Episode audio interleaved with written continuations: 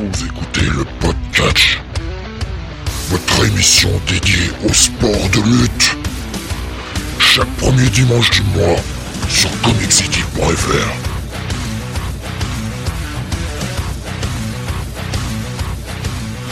Bonsoir à tous et bienvenue sur le 118e numéro du podcast. Nous sommes aujourd'hui mardi 11 janvier 2022 et avec moi ce soir pour vous parler de toute l'actualité des sports de lutte et débriefer les nombreux shows dont on va parler. Le meilleur, parce que toujours supérieur à Sam, Don Jonathan. Salut à tous. Que je rajoute comme Kevin Dunn un son de foule, tu sais, un son de foule WWE qui t'acclame. Et qui fait This is awesome. Voilà. Ce serait, ce serait magnifique. Ça, ce serait de l'intro. Franchement, qui ne rêve pas d'être acclamé par euh, une foule menottée, menottée par euh, par des gens backstage C'est pas formidable. Le programme de ce soir est relativement chargé puisque nous allons parler de cinq shows différents. Nous parlerons, enfin cinq ou six si on compte les deux nuits, de Wrestle Kingdom, la nuit 2 et la nuit 3. Nous parlerons également de New Year's Evil, premier euh, NXT de 2022, avec euh, un gros show, avec pas mal de titres défendus, d'ailleurs que des titres défendus au sein de ce show, on débriefera ça tout à l'heure. Il y avait également le Hard to Kill qui s'est tenu, c'était samedi soir je crois, euh, de Impact, avec euh, des participants surprises, on y reviendra tout à l'heure. Le premier Dynamite sur TBS, qui là aussi voyait pas mal de titres en jeu, puisqu'on avait le titre de champion du monde, le titre tag et le nouveau titre TBS. Et enfin, Battle of the Bells, un show spécial de la AEW qui s'est tenu samedi également. C'était une très grosse semaine de catch. C'était une énorme semaine de catch et heureusement on va pouvoir respirer un, petit moment euh, avant bah, que ça reparte fort avec le Royal Rumble. Ouais, ouais, mais euh. il y aura, il y aura moins de bordel, hein, parce que alors là, euh, franchement, on a eu plus de shows, je crois, et plus de choses importantes cette semaine que lors des derniers WrestleMania Week, étant donné qu'avec Covid, etc., il y avait moins de shows. Franchement, ces, ces premières semaines de l'année, là, ou ces deux premières semaines, allez, on va être sympa, on va dire les deux premières semaines, ont été vachement plus chargées en catch que les WrestleMania Week des deux dernières années. Parce que d'habitude, ah oui. les WrestleMania Week, c'est un vrai merdier. Il y a des shows dans tous les sens, et puis des, des bons trucs, quoi. Mais euh, là, c'est euh, c'était rude comme programme. C'était rude. Hein. On s'est un peu partagé euh, les visionnages pour essayer d'arriver à tout faire, et encore, on n'a pas forcément tout vu. On va démarrer avec ce qui sera bah, le euh, premier show dont on va parler, le Wrestle Kingdom euh, je vais pas vous faire 16 en japonais parce que je sais pas. Voilà, c'est que c'est une. Voilà, on va faire ça. c'est le japonais d'Espagne. euh, le donc deuxième nuit de ce Wrestle Kingdom euh, qui se tenait en trois jours. On va refaire un point pour ceux qui euh, auraient raté la dernière émission, juste sur notre sentiment de cette première nuit voilà, maintenant qu'on a eu un petit peu plus de temps pour le digérer aussi, qu'est-ce que tu as pensé de cette première nuit, Jonathan? Je sais que tu avais été un peu déçu la dernière fois. Est-ce que ton sentiment bah, s'est remonté, a rebaissé? C'était, c'était un bon show. Dans sa globalité, c'était un bon show de catch, mais honnêtement, euh, on est habitué à des standards beaucoup plus élevés euh, du côté de Wrestle Kingdom. Mais après, c'est largement compréhensible dans la mesure où euh, déjà bon, euh, bah il y a l'ambiance qui est euh, qui est ce qu'elle est hein, à cause des restrictions sanitaires, et puis ben il doit faire sans une bonne partie du roster. Voilà. Donc quand t'as pas des mecs comme Jay White qui sont qui sont là pour les shows, quand tu peux pas faire venir des gens d'autres promotions comme c'était le cas avant, bah voilà. Mais quand même malgré tout cette première nuit là, hein, bah c'était c'était bien sans plus quoi. Alors justement, tu parlais de pas faire venir des gens d'une autre promotion à cause des restrictions Covid. Ils ont trouvé le meilleur moyen d'arriver à faire participer des gens d'autres promotions en respectant les règles Covid, tout simplement en allant chercher d'autres promotions sur le sol japonais, on y viendra hein, tout à l'heure, mais euh, des, petites représentations d'autres promotions japonaises pour arriver à contourner ces restrictions, c'était plutôt malin, je trouve. On va démarrer euh, sur donc cette nuit 2 de euh, Wrestle Kingdom.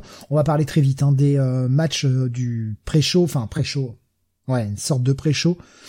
je sais pas si tu les as regardés, c'était que des matchs tag, Jonathan. Ah non, non, non. Non, j'ai pas regardé ça. Alors, je les ai regardés, on avait un premier match où on avait Yuji Nagata et Great Bash Hill représentés par Togi Makabe et Tomoaki Onma face au Bullet Club représenté par Bad Luck Fale Gedo et euh, Jado et euh, bah, Yugi Nagata et Great Batch Hill qui ont gagné un petit match de 6 minutes 40 pour se chauffer. Voilà, match sympathique sans plus, hein, les, les matchs, euh, les, les six man tag euh, japonais quoi. On avait ensuite Master Wato et Tenkozi, représentés par Hiroyoshi Tenzan et Satoshi Kojima, face au Suzuki Gun, qui représentait El Desperado, Yoshinobu Kaimaru et Taka Michinoku, Victoire de Master Wato et euh, Tenkozi euh, face donc à El Desperado, Yoshinobu Kanemaru et euh, Taka Michinoku par soumission, soumission effectuée sur El Desperado. Master Wato a gagné sur El Desperado qui venait de remporter le titre euh, la semaine dernière, ce qui nous promet, je pense, eh bien un affrontement entre les deux pour la ceinture.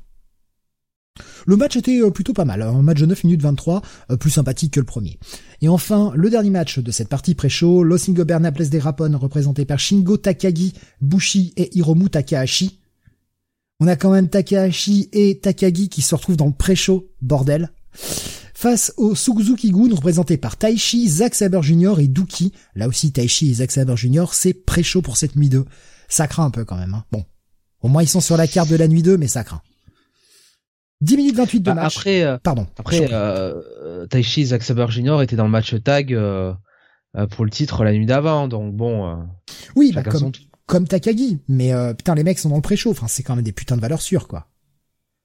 Hein, au lieu de nous mettre un match avec Evil, on y reviendra tout à l'heure. Oh, putain, bah, nous mettre ça dans le, sur la carte principale et plutôt voilà, Ne commencez pas, Monsieur Steve, encore, hein, hein à taper sur ce pauvre Evil. Evil, c'est de la hein merde, et puis Toruyano aussi, à un moment, enfin, ça, c'est pré-show. Ah non, hein. ah non, ah si si si. Ah si si si monsieur. Et, si un jour monsieur Steve, il vous offrait son DVD, hein, de son best-of, comme il eh fait. Ben, je le prends et je le pète en deux. Voilà. Mais quelle haine Oh là là en, faisant des cris à la japonaise, en faisant ah, ah voilà, en, amplifiant tous les gestes euh, pour que ça rende mieux quoi. Quel... Euh, Donc victoire de Los Ingobernables et Rapon euh, face donc au Suzuki Gun, un match de 10 minutes 28, un match qui était là aussi bien sympathique. Franchement, un, un pré-show, bah putain les mecs quand ils font un pré-show, ils nous mettent pas n'importe qui dans le pré-show. Hein. On n'a pas des pré-shows tout, tout miteux. Devinez vers qui je me tourne en disant ça. Voilà. Je les prononcerai pas leur nom. On va démarrer avec la carte principale et je vais te laisser parler de ce premier match parce que moi j'ai beaucoup parlé donc comme ça je vais souffler un peu et boire une gorgée. Oui, alors euh, les deux premiers matchs, donc le premier qui était pour euh, le titre tag euh, junior, donc avec les Flying Tigers, donc Robbie Gull et Tiger Mask, qui étaient les champions en titre et qui ont conservé leur ceinture en battant le Bullet Club Q-Test Tag Team, donc El Fantasmo et Taiji Shimori et Mega Coach. Roki Romero et Ryusuke Taguchi en 12 minutes et j'ai trouvé que c'était un très très bon opener, euh, mais impeccable hein, pour démarrer la nuit. Euh, franchement, euh, des bons, du bon match, euh, euh, du bon match de, j'ai envie de dire de cruiserweight, mais non, j'ai envie de dire de, de junior, hein, tout simplement comme ils le font au Japon. c'était. Et puis surtout, il y a un événement marquant dans ce match. On a quand même la fin de cette storyline avec la botte lestée de El Fantasmo. Non, mais parce que le mec a gagné, ça fait des mois qu'il gagne des matchs avec cette avec cette connerie. Et là, enfin, il se fait griller par l'arbitre. Ils ont été éliminés, hein, Eiji Shimori et El Fantasmo, euh, de par cette tricherie. Donc, je pense que ça met fin à cette espèce de, de petite storyline euh, là-dessus. Et El Fantasmo va revenir sans, sans ces conneries-là, quoi. J'espère en tout cas que là, ça met fin à, toutes ces conneries. Oui, je, je pense aussi quand même. Hein. C'était euh, effectivement un bon match, hein, comme tu l'as dit. Euh, ouais. Très bon match. Bon, Tiger Mask a pas euh, fait grand grand chose. Il a pas mal dormi à l'extérieur du ring et Robbie Eagles a carrément tenu le match. Ouais, ouais, ouais, ouais. Ben Robbie Eagle c'est très bon, hein, de toute façon. Hein, pas de problème. Hein. Euh, c'est un, un, très très bon catcheur. Euh, non, mais j'ai trouvé que c'était voilà le, bon match qu'il fallait pour bien démarrer le show, quoi. Honnêtement. Euh... Ouais, Taguchi et euh, Romero, ça, ça marche vraiment bien ensemble. Ah, il est bon, hein, Rocky Romero. Hein, ouais, ouais, ouais. Les, combinaisons sont bonnes. Enfin, je veux dire, il y a un petit aspect comédie avec avec Taguchi. Là, Taguchi, ouais qui met, qui arrête pas de mettre son cul en avant et d'éclater les gens sur son cul. Et... Mais c'est pas too much, ça fonctionne, c'est pas too much. Non, franchement, euh, ouais, en guise d'opener, ça fait super bien le job. Le match suivant, donc euh, ouais, on l'a dit, hein, Eagles et euh, Tiger Mask conservent la ceinture IWGP Junior Tag Team. Le second match, oh. c'était le match que tu attendais, ah. Jonathan. J'en suis oui, Alors, bah oui, le match de la Stardom avec ces équipes improbables qui ont été faites euh, après un match euh, euh, donc à la Stardom, donc après un tirage au sort littéralement.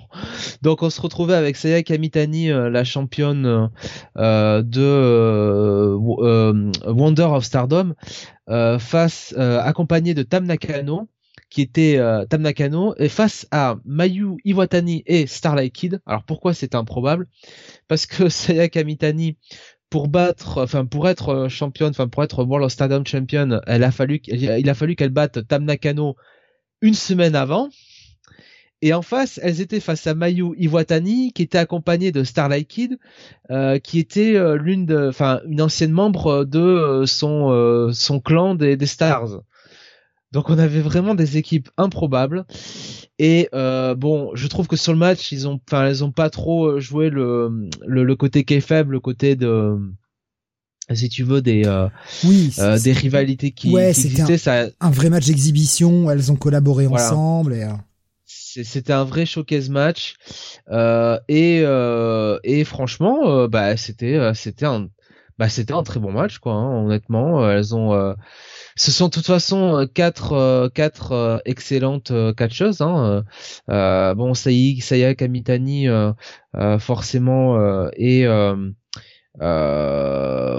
est un gros gros projet parce que elle est finalement assez grande et elle a elle a ce côté d'avoir ses, qualités athlétiques ben, qu'on voit hein, sur de toute façon sur le Phoenix Splash hein, à la fin euh, et puis bah les autres c'est des euh, c'est des énormes workers. Tam, Tam Nakano c'est une grosse grosse workeuse qui est euh, très stiff qui frappe dur. Bon Mayu Iwatani c'est la ace de la Stardom depuis le départ du Yoshirai hein. Et Starlight Kid c'est le, le gros projet l'un des gros projets de la promotion donc c'est c'est c'est vraiment quatre quatre excellentes catcheuses. C'est pas forcément mes catcheuses préférées, j'aime bien Tam Nakano. Moi je suis plus de toute façon du côté de Donna Del Mondo. Hein, hein. Voilà, c'est là qu'est mon allégeance, Steve, pour Suri et pour pour pour Julia, pour Maika, évidemment, pour Natsupoi, pour euh, Imeka. Hmm. Et puis j'aime beaucoup euh, Utami euh, Ayashishita. Mais voilà, c'était quand même quatre. Euh, c'était en fait quatre quatre euh, catcheuses qui allaient bien dans un match showcase quoi tu vois. Où euh, bon entre guillemets euh, fallait surtout montrer du ring devant devant le public. J'aurais peut-être aimé qu'elles aient quelques minutes de plus parce qu'elles ont eu que 9 minutes de match finalement. Ouais ça aurait pu aller mais, plus loin. ça aurait mais j'ai trouvé qu'elles ont quand même fait j'ai trouvé qu'elles ont fait vraiment du, du, très très bon boulot quoi. Honnêtement ah. Bon. C'est là qu'on va pas être d'accord mon Jonath enfin on va pas être d'accord. On va être à moitié d'accord. In-ring, j'aime beaucoup ce que j'ai vu. Moi, vous le savez, je regarde pas du tout de Stardom. Là, pour moi, c'était une découverte et j'attendais avec impatience ce match pour découvrir un peu ce que sont capables les filles de la Stardom. J'ai pas le temps de regarder. Donc, pour moi, ça aurait été une belle exposition. Et ce que j'ai vu m'a beaucoup plu in-ring. Par contre, moi, les cris, je peux pas. Je suis désolé, c'est impossible. C'est cri sur cri sur cri. Alors je comprends. Et il y a une euh, un truc à respecter. Il y a, mais c'est insupportable. Pour moi, c'est irregardable à cause de ça. Je je peux bah, pas. C'est ton c'est ton côté scroll qui parle, mais bon. Ah ouais non mais ça ça hurle tout le temps, ça hurle dans, ah les, dans les aigus. et moi ça c'est c'est euh, ça pour moi c'est mais c'est rédhibitoire total. Hein. Ça me repousse en fait. S'il faut que je regarde des trucs sans le son, c'est insupportable. Donc euh, parce que t'entends pas les bumps, t'entends pas les bruits. Et... En fait, il y a trop de cris. Il y en aurait moins, ça passerait. Je comprends. Je veux dire, les mecs aussi, ils gueulent. Hein, et il y a en plus le côté japonais où ça amplifie, machin. Mais, mais là, c'était trop en fait. J'entendais que ça et je, ça me sortait du match à chaque fois en fait. C'est vraiment dommage parce que visuellement, enfin, en, termes de, de in-ring, en termes de combinaison, en termes de spot, etc., ça m'a vachement plu. Mais je peux pas passer les cris. Et si c'est comme ça tout le temps, et du coup tu vas pouvoir confirmer ou infirmer, moi je pourrais pas, je pourrais pas regarder en fait. C'est peut-être pas, euh, c'est peut-être pas comme ça tout le temps, tout le temps non plus, mais effectivement, euh, ça fait partie, euh, bon, euh, bah, du fouet, du catch jouché en général, ça, ça crie, voilà, quand même. Bah, il y a, y a, le fait que ça crie un peu et puis que ça crie beaucoup. Là, c'était beaucoup trop, en fait. À mon goût. Encore une fois, c'est mon goût. Hein. C'est euh, franchement euh, le, le, les tenniswoman crient moins. Pour vous dire. Pourtant, ça crie beaucoup. Donc vous savez, donc vous savez, euh, chère demoiselle, que Steve n'aime pas quand ça crie. Voilà. Si, mais quand c'est moi qui fais du bien. Oh oui, je l'ai dit. Oui, je m'en fous. je suis tellement fatigué, je sais plus trop ce que je dis. Non, mais enfin, ouais, c'était. Naya, si tu nous écoutes, hein. Ah, Naya. Tu vas crier mal hall pour quelque chose. Pardon. Ton euh... boyfriend est un gentleman. non, mais c'est, c'est, euh... c'est vrai que moi, c'est, c'est vraiment quelque chose qui m'a beaucoup sorti du match. Je savais pas que c'était comme ça, j'étais pas préparé à ça et, euh... Ouais, c'est, je sais que c'est peut-être un argument débile pour certains. Vous avez peut-être trouvé que c'est très con de s'arrêter là-dessus, mais tout comme certains ne peuvent pas euh, supporter euh, le bruit fake que l'on a eu à la WWE et qu'on a encore assez souvent. Ben ouais, moi ça c'est ça je peux pas supporter quoi. Tous les cris et même à la WWE hein, quand on a des matchs où ça crie tout le temps, ça me gonfle en fait. Ça me gonfle, ça me sort du match au bout d'un moment, c'est pénible. Parce qu'il n'y a pas besoin. Visuellement, il n'y a pas besoin de rajouter ça, c'est déjà tellement beau. Mais ouais, par contre, je reconnais que il y a beaucoup de catcheuses qui peuvent aller se rhabiller à côté, hein, parce que putain, qu'est-ce que ça bastonne? C'est impressionnant. Ouais. Ah, mais le niveau, euh, le niveau de la Stardom euh, est euh, quand même hyper élevé, quoi. Franchement, au niveau du in-ring, c'est quand même très, très, très, très fort.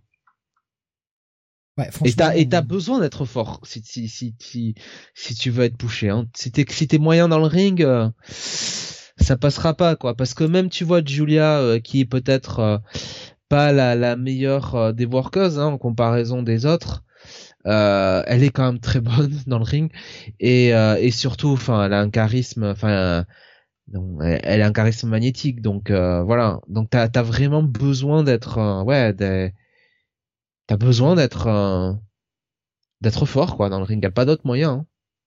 Mais du coup, moi, ce match pour moi, c'est une double déception parce que d'une, euh, bah, je suis pas rentré totalement dans le match à cause de tous ces cris-là, et deux, même euh, malgré tout, ce que j'ai vu m'a plu, mais je sais que je ne supporterai pas d'entendre des cris constamment comme ça, donc je vais pas aller regarder la Stardom. Je vais me passer vraisemblablement de très bons catchs, et c'est pour ça que c'est une double déception pour moi. Bah après, je, je recommande vrai vivement ce match, ne serait-ce que pour découvrir, et parce que vous avez du bon catch. Oui, c'est un match d'exhibition. Oui, ça se suit pas les storylines. Bon, on était prévenu, hein. C'est un match d'exhibition. Mais si vous voulez moins découvrir, c'est le bon moyen de le découvrir facilement. Et euh, comme ça, vous n'avez pas besoin de vous de connaître les storylines, euh, de savoir ce qui se passe. Vous voyez juste euh, deux groupes, deux groupes de, enfin deux équipes de filles qui s'affrontent et qui vont donner, bah qui vont bien donner de leur personne quand même, parce que putain, elles font pas ah bah oui, hein. se frappent. Hein. Il doit y avoir des traces dessous quand même, parce que putain, ils y vont vraiment comme des brutes. Hein.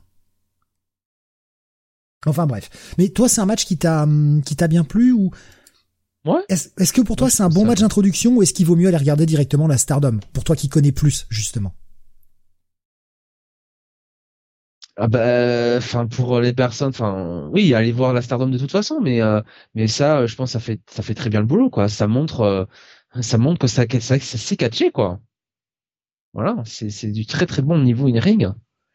Euh, non, moi je je suis pas J'aurais pas mis ce match-là. Moi, j'aurais mis, euh, j'aurais mis un match peut-être avec plus de star power. J'aurais euh, mis euh, l'équipe de Suri et de Julia avec en face peut-être Utami Ayashishita à la limite faire une alliance avec avec Mayu Iwatani pour vraiment avoir du star power sur la, la carte, mais bon, ça va, ça, c'était cool.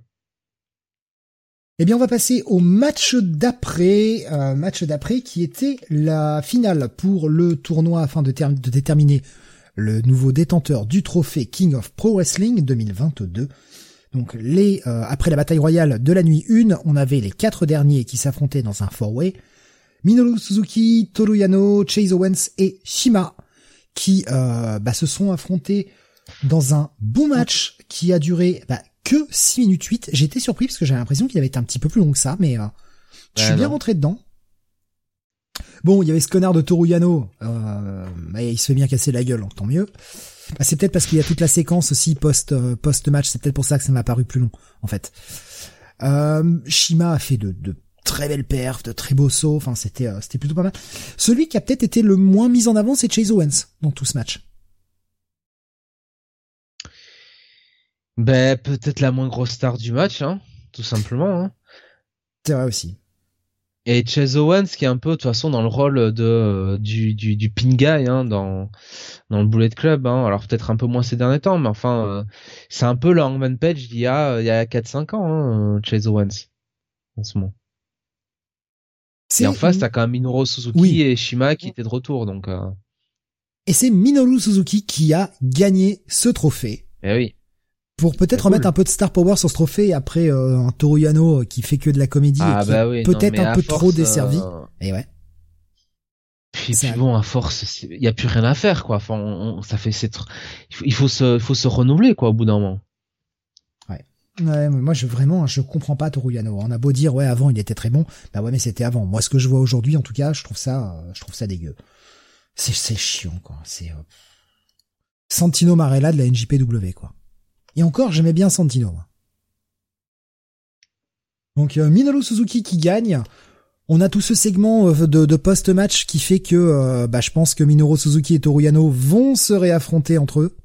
Hein, parce que Suzuki, après avoir gagné, puisqu'il a fait le tomber sur Toruyano, va lui remettre des petits coups de latte avec le trophée dans la main et commence à l'étrangler. Toruyano sort des menottes, l'accroche au, à une des cordes du ring et s'arrache. Bon, clairement, l'histoire entre les deux n'est pas terminée.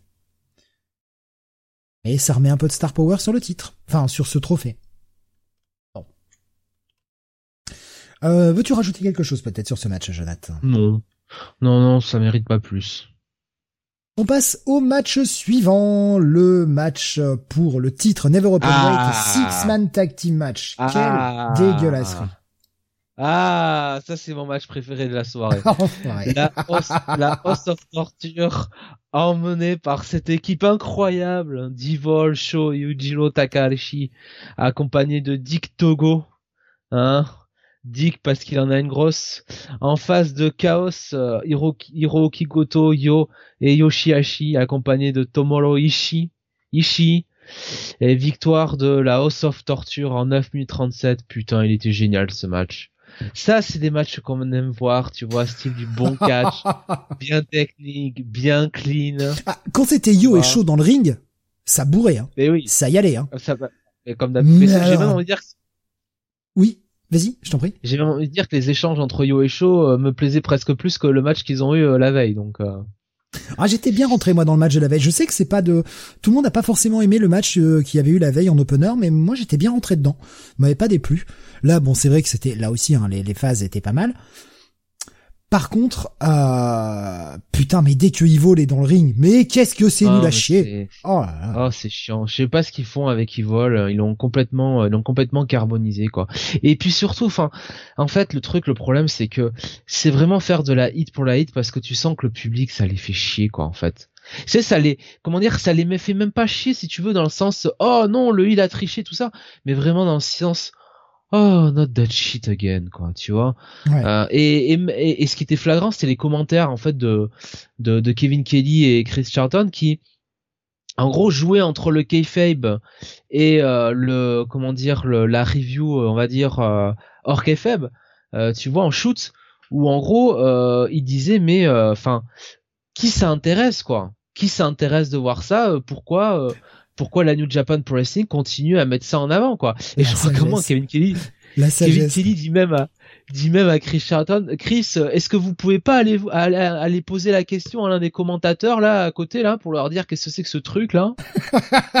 Mais ouais, mais moi j'étais mort de rire. Mais les, enfin les mecs, eh, franchement, sans déconner, aux commentaires tous les deux, qu'est-ce qu'ils sont bons, putain. Les mecs sont divertissants, ne parlent pas juste dans le but de parler et d'occuper le terrain, ils laissent respirer aussi. Et ce qu'ils disent est toujours ultra intéressant. Les mecs te sortent des stats, les mecs te sortent des bons trucs. T'as pas ce, ce coup des commentaires, euh, euh un, enfin les color commentators quoi, le, côté face, le côté face. Non, les mecs commentent sont, on va dire, peut-être un peu plus face, parce que, bon, oh là là, lui, il triche, machin, mais même quand il triche, ils savent reconnaître que le mec est bon, on en parlera euh, lors de lors de, bah de du main event hein, ce que ce que bah je crois que c'est Kevin Kelly ce qui dit à la fin du main event moi ça c'est putain si on pouvait avoir des commentaires comme ça tout le temps, ce serait génial. C'est euh, vraiment les meilleurs commentateurs. Il y a pas à chier. Ils sont très bons à la EW, hein. Mais eux, il y a, y a un côté plus plus sportif. Je trouve qu'à la EW, il y a un côté un peu je me relâche et je fais de la vanne en ce moment qui me plaît un peu moins ces derniers temps.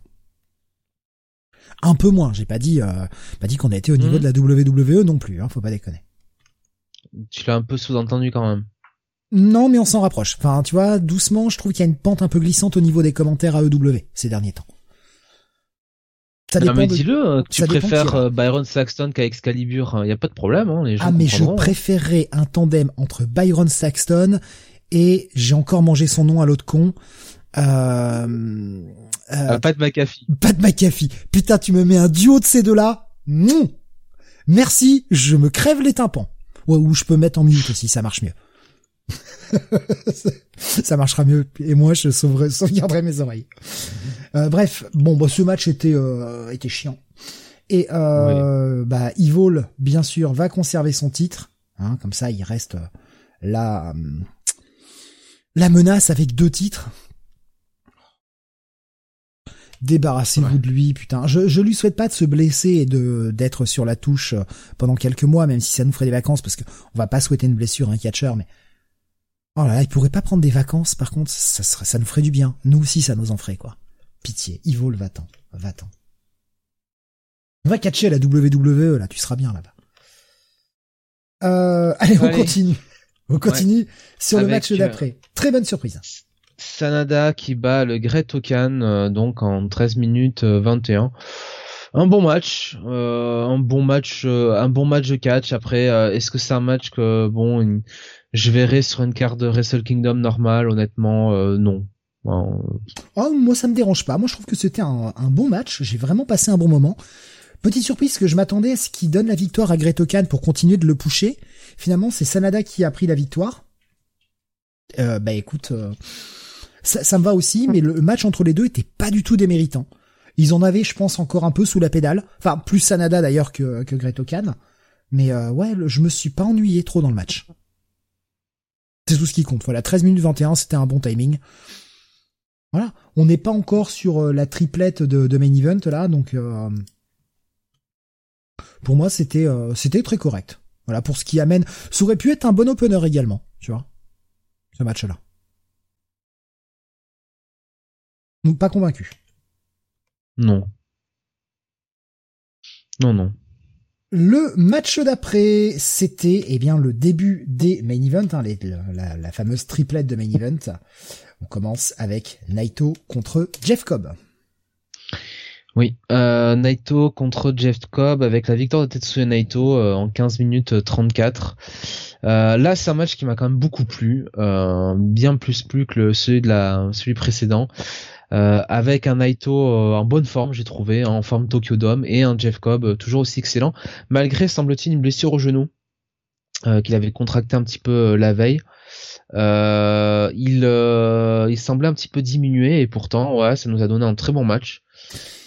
Et en même temps, du coup, ça passe mieux parce que bah, Naito a passé tout le match à travailler le genou de Jeff Cobb. Ouais. Donc, ce qui fait que ils ont été malins dans leur booking, à défaut du match d'après, par contre. Euh, quel match? Je m'attendais pas à une victoire de Naito. Franchement, je m'attendais, pareil, encore une fois, là aussi, à une victoire de Cobb pour ben continuer de le builder. Et putain, ils ont donné la victoire à Naito. Alors moi, ça me va. Hein.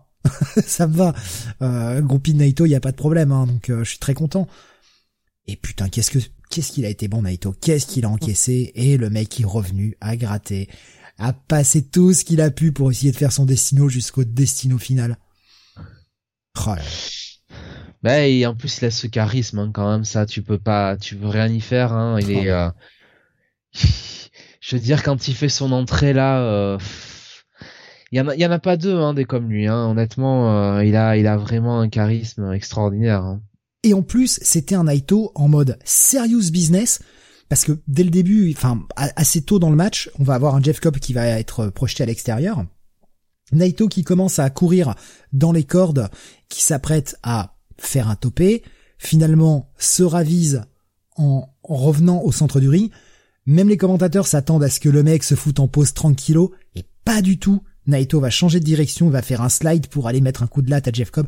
On a un Naito qui a pas qui a vraiment pas bullshité de tout le match, quoi. Il était vraiment en mode serious business. Le mec était en mode revanche après s'est fait battre la veille. Et euh, ouais, c'était c'était du très bon Naito, c'était du très grand Naito et j'ai vraiment bien aimé ce match. Ouais, ouais. Veux-tu rajouter quelque chose peut-être? Non, non, non.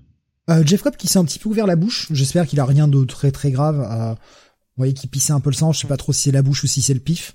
Euh, bon, ça va pas l'air très très méchant, contrairement à ce qui va venir après. Là, je vais avoir du sel à balancer sur ce match. Par contre, j'annonce le match. Ah, bah le grudge match. Le alors c'est pas c'est pas que parce qu'il y a Kenta. Euh, match pour le... Non, non, vraiment. C'est pas parce qu'il y a, c'est pas, non, pas parce qu'il y a que, ah, c'est génial. C'est pas que parce qu'il y a Kenta dans le match, vraiment. C'est pas à cause de ça que j'ai du sel sur le match. Non, euh... non, mais attends, c'est que tu, c'est que tu avoues quand même qu'il y a, c'est aussi parce ah, mais j'ai du sel sur Kenta, mais tout le monde le sait, j'aime pas Kenta. Je trouve le mec chiant. C'est pas de ma faute, le mec, je le trouve chiant. Mais c'est, c'est pas lui le problème de ce match. C'est pas lui le problème de tout de ce match. C'était le match pour la ceinture IWGP US euh, dans un match no DQ. Kenta, le champion, affronté, affronté pardon, Hiroshi Tanahashi. Un match euh, où la veille, Hiroshi Tanahashi avait pété les plombs, l'avait martelé à grands coups de kendo stick, s'était fait disqualifier. Et euh, eh bien, on avait cet affrontement entre les deux, une stipulation demandée par Kenta d'être un no DQ match. Et bah, le problème, c'est que c'est un no DQ match le match fait 22 minutes 40. Si vous passez tous les moments d'attente, le match fait 7 minutes. Le match est bouqué avec le cul.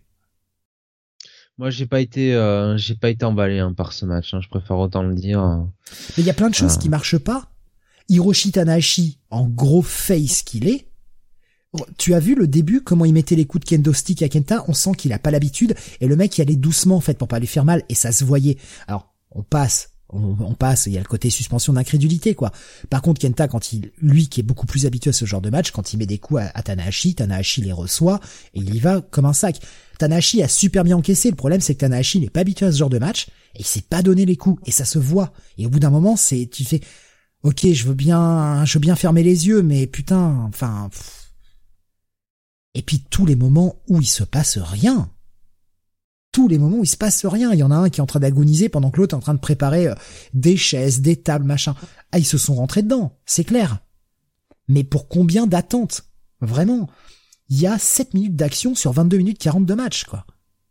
C'est trop long. C'est beaucoup, beaucoup trop long. Et je, trouve, moi qui n'aime pas Kenta, je trouve que Kenta s'en est bien sorti dans le match. Et bordel, pauvre Kenta, dans l'état qu'il finit.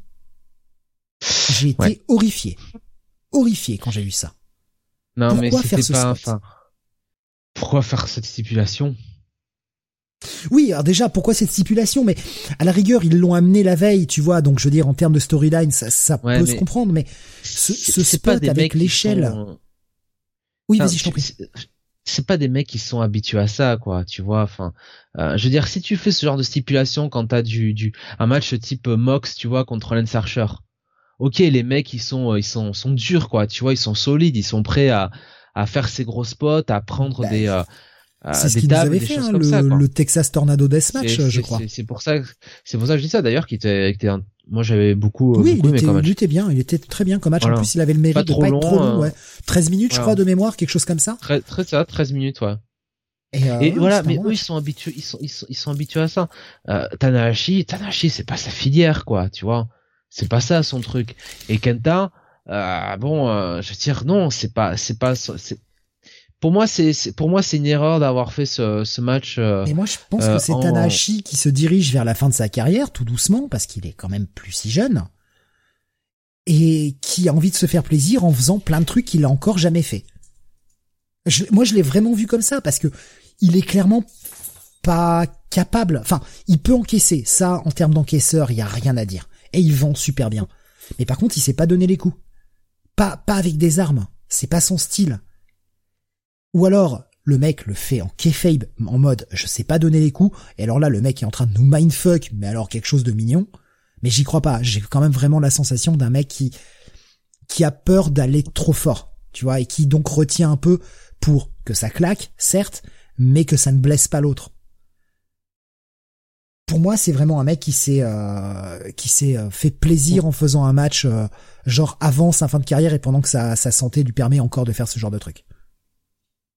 Ouais, j'aurais choisi d'autres circonstances et, d'autres adversaires. Hein. Ouais. Kael qui nous dit en fait ce qui a gêné Steve, c'est que Kenta a pas assez souffert. Ah non, le pauvre, le pauvre, sans déconner. Ce, spot, j'ai pas compris. Cette espèce de spot où ils ont sorti une échelle qui est gigantesque, sans déconner, elle doit bien faire 5-6 mètres de haut cette échelle, quoi. Bon après euh, toutes les échelles paraissent grandes hein, pour toi, hein, faut le rappeler aussi. Euh... Alors c'est pas radiophonique, mais là j'ai un doigt levé, devine lequel. T'as une chance sur cinq, devine. le pouce, évidemment. le pouce en l'air, évidemment. Et eh oui, pouce en l'air pour la bonne vanne. euh, ouais, cette échelle, cette échelle gigantesque. Déjà, Kenta a galéré pour l'installer. Ouais, la sécurité. Putain, il met cinq minutes à installer son échelle. Cinq minutes. Alors, c'est bien qu'ils mettent la sécurité, qu'ils fassent pas le con, euh, parce qu'il monte carrément en haut pour sauter. Sauf que, il saute et il va se ramasser la gueule sur la poubelle et il va s'ouvrir. Alors, les commentateurs disent qu'il s'ouvre l'œil. Moi, j'ai comme l'impression qu'il s'est pété le nez vu comment ça pisse le sang direct. Et euh, je crois qu'ils ont annoncé hein, qu'il avait une blessure euh, au nez, euh, une blessure à, la hanche aussi. Enfin, il a morflé, hein, Kenta. Hein. Ah ouais, non, mais il a fini en mauvais état. Moi, franchement, même si je l'aime pas, j'aime pas son catch, mais j'en veux pas au mec. Je le connais pas. Ça se trouve le mec est très sympa. Ça se trouve le mec est un sale con. Mais je m'en fous. Je le connais pas. Je vais pas lui souhaiter du mal. Mais là, franchement, ça m'a fait mal pour lui, quoi. C'était vraiment prendre des risques totalement inutiles. C'est des coups à flinguer sa carrière pour un match de merde en plus, sans déconner. Enfin bon. Euh, c'est euh, c'est vraiment euh, vraiment débile. Et Tanahashi pareil qui va finir en, sautant du haut de l'échelle et faire passer ce pauvre Kenta qui pisse déjà le sang à travers la table. Comme si le mec avait besoin de ça. Et Tanahashi qui arrive même pas à ce qu'il se relève et qui met trois plombes à faire le tomber alors que l'autre est en train de pisser le sang et de se vider et qu'il faut absolument qu'il dégage quoi. Du ring mais j'ai vraiment pas compris ce match. Ouais. Alors Tanahashi a gagné. Et c'est lui le nouveau champion US. Il redevient champion US. Mm. Moi je dis why not, hein. Euh, enfin vraiment pas de problème. Dommage que ce soit au, terme d'un match comme ça qui, certes, nous offre des grands spots, mais bon, est pas divertissant quoi. À regarder en accéléré en fait ce match. Euh, un dernier mot peut-être, Jonath, par rapport à ça? Non. Non, On va passer au main event. Oui, euh, bah, le match qui était le plus attendu, hein, peut-être du week-end, hein, tout simplement, enfin des deux jours en tout cas, entre ben euh, Kazushika Okada le champion et euh, et Will Ospreay, euh, donc pour le titre IWGP World Heavyweight et victoire de Kazushika Okada en 32 minutes 52 dans ce qui a été très clairement pour moi le meilleur match des deux soirs et même le meilleur match de Wrestle Kingdom. Euh, c'était vraiment euh, très très très très bon comme match. Y a rien à dire. Bof. Deux étoiles. Deux étoiles, pas plus.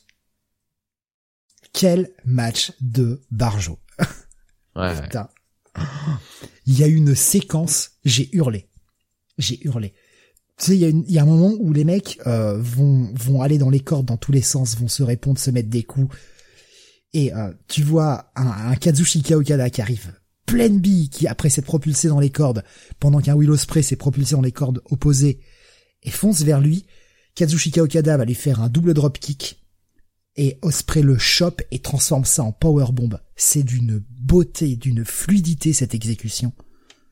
Tu vois ça, tu fais mais qu'est-ce que je viens de voir? Qu'est-ce qui s'est passé quoi? C'était impressionnant de technicité ce match. Putain les mecs sont au sommet, mais vraiment, vraiment. Ouais. Okada, ça fait quelques mois qu'il revient en très très très grande forme. Ouais. Et euh, là, là clairement, il a, il a montré sur euh, sur ces deux soirs et puis Osprey euh, bah, est bien revenu de ses blessures hein, euh, malgré tout. Hein, euh, il avait été arrêté un petit moment et là, là non, là il est voilà, il est de retour, bah, de retour à son top niveau quoi. Donc ouais. C'était super, c'était super comme match le fake champion contre le vrai champion, hein, c'était plus ou moins ça l'affrontement, avec un Osprey qui passe son temps à le tracher. Mais putain, magnifique, magnifique. Ouais, ouais, ouais, ouais, ouais.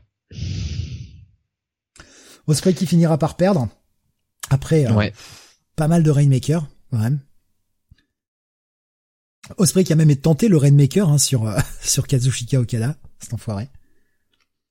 Okada qui se relève du haut cutter aussi. Quand même. Osprey qui contre un Rainmaker en en shooting euh, en Spanish Fly. Ouais, putain, c'était beau ça. Et enfin, il y, a eu tellement de moments, mais tellement de moments épiques quoi. Et si le début du match était un poil lent, le temps que ça se lance, euh, ça a été par la suite, il y a eu très très peu de creux quoi. Et le peu de creux qu'il y avait étaient des creux nécessaires à la psychologie du match où les mecs euh, au bout à bout de force commencent à se relever, se remettre des patates jusqu'à se, se redonner en fait assez d'adrénaline et assez d'énergie, de rage de vaincre non, franchement, c'était super bien. Et pas de bullshit en termes de booking. Pas d'intervention. T'avais des mecs autour du ring, mais qui ne sont jamais intervenus, qui étaient juste là pour encourager Osprey. Il n'y a pas eu d'intervention. C'était nickel. C'était un match propre. C'est une victoire clean. Il n'y a pas eu de tricherie. Putain, comment dire non à un match pareil? Ouais. Bah, ça rappelle de toute façon euh, Wrestle Kingdom, euh, Wrestle Kingdom euh, 11 avec Okada euh, contre Omega où euh, où effectivement les membres du Bullet Club étaient à l'extérieur du ring et ne sont pas intervenus dans le match quoi. Donc voilà. Ah, mais c'est un peu de façon ce match ce match c'était un peu aussi le bon s'il avait besoin d'un test parce qu'il a déjà été champion IWGP mais c'est peut-être là que euh, Will Ospreay euh, gagne, a, gagné, si tu veux, euh, euh, une future victoire dans le main event du Tokyo Dome, quoi, dans quelques années. Oui, oh bah oui, il mérite. Hein. Il mérite. Après, faudra peut-être qu'il faudra qu'il travaille un peu son personnage, parce qu'encore une fois, moi, ces promos de Hill me m'assient pas le cul par terre. mais bon, le in-ring, par contre, là, il y a Bon là, euh, là oui, euh, il nous assit euh, bien comme il faut. Hein. Quelle versatilité dans son catch, hein, capable de faire du catch technique, comme comme du catch au sol, en soumission. Ouais, du high flying, ouais. Non, il est capable de tout, Osprey, vraiment. Et donc, bah, il va repartir un petit peu la queue entre les jambes. Et quand je parlais des, commentaires de Kevin Kelly, hein, Kevin Kelly qui avait dit je bouffe mon chapeau si si le mec euh, remporte machin. Non, enfin c'était je lui tire mon chapeau parce qu'il l'aime pas. Enfin, pardon, je, lui tire mon chapeau euh, si vraiment, euh, si vraiment il gagne et il aura mérité son titre de champion. Et le mec dit ouais, il a peut-être pas gagné, mais il a prouvé qu'il avait tout ce qu'il fallait pour être un vrai champion. Et même s'il a perdu, je lui tire quand même mon chapeau. Enfin, non, quand, quand je parle de super commentateur, voilà quoi. Et Kazushika Okada qui va l'interpeller, mais lui dit qu'il a été un super adversaire. Et on a toute une promo de Kazushika Okada à la fin pour à la fois célébrer les 50 ans de la NJPW, reprendre son rôle de champion de la compagnie. Promo plutôt efficace jusqu'à ah l'arrivée du prochain challenger. Ben oui, et prochain challenger qui euh, pour euh, le show anniversaire euh, je crois du, du 50e anniversaire hein, Japan Pro Wrestling eh ben sera tout simplement ce bon Tetsuya Naito ma foi ah puis le mec est arrivé mais il est pas arrivé en costard il est arrivé en gear déjà avec sa casquette et tout. Okada le sourire Naito le sourire.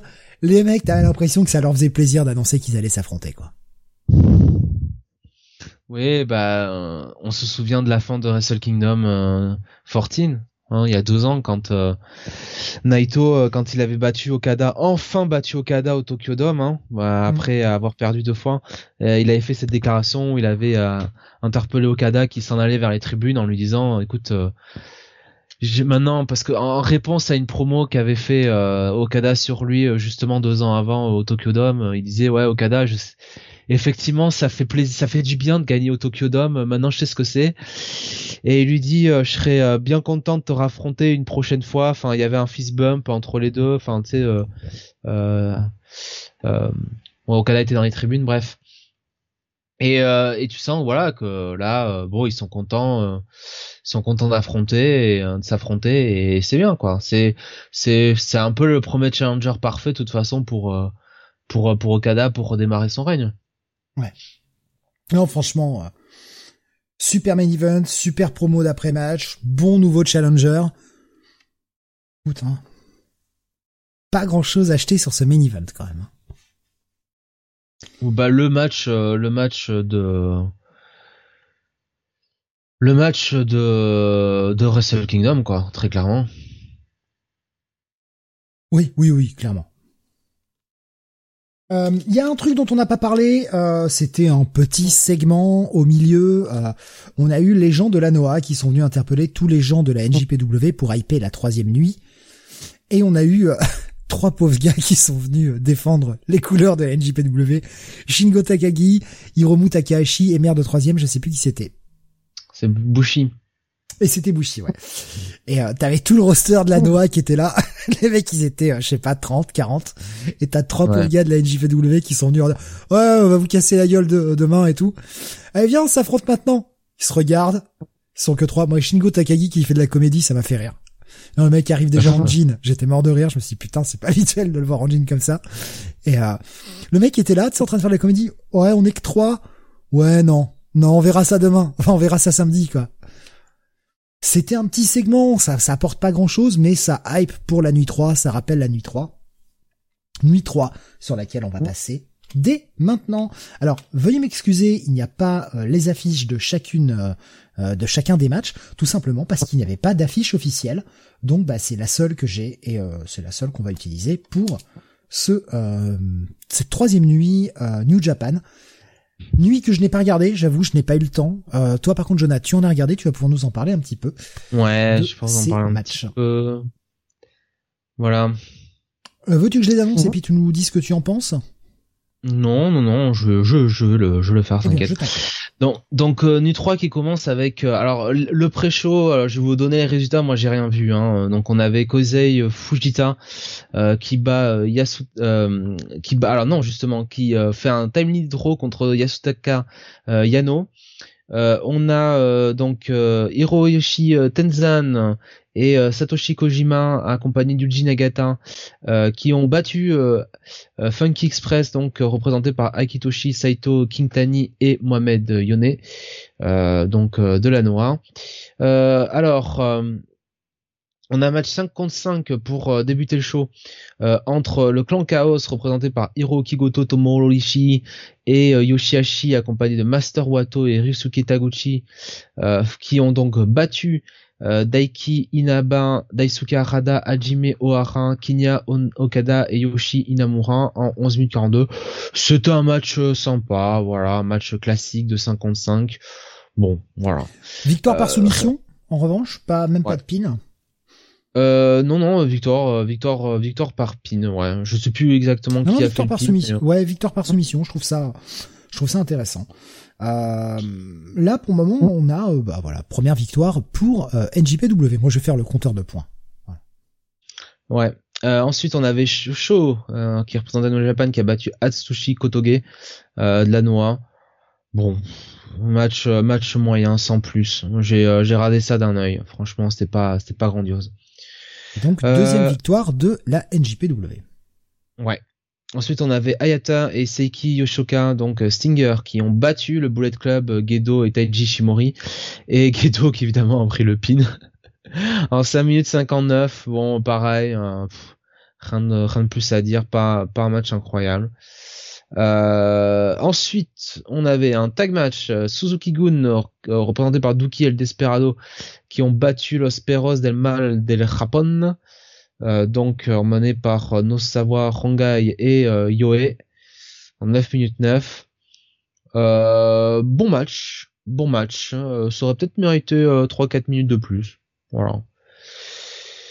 Ensuite, euh, on avait euh, Six Man Tag Match. Euh, donc, on avait Katsushi Sakuraba et Tagashi, Tagashi Sogura et Toru Yano, Toru, Yano, pardon, de la Noah qui ont battu le Suzuki Gun euh, donc représenté par Minoru Suzuki, Taishi et Takami Shonoku. Euh, là, c'était euh, pour moi le meilleur match jusqu'à présent de, la soirée. C'est intéressant que Toru Yano du coup se soit rangé du côté de la Noah. oui. Alors, est-ce que c'est alors oui, oui, c'est le Toruyano de la NJPW. Hein. Ouais, non, mais euh, j'essaie de voir euh, s'il a pas été à, à, la Noah avant, donc c'est très étonnant en effet. Euh, J'imagine qu'ils ont joué sur le côté euh, la rivalité avec euh, avec Minoru Suzuki.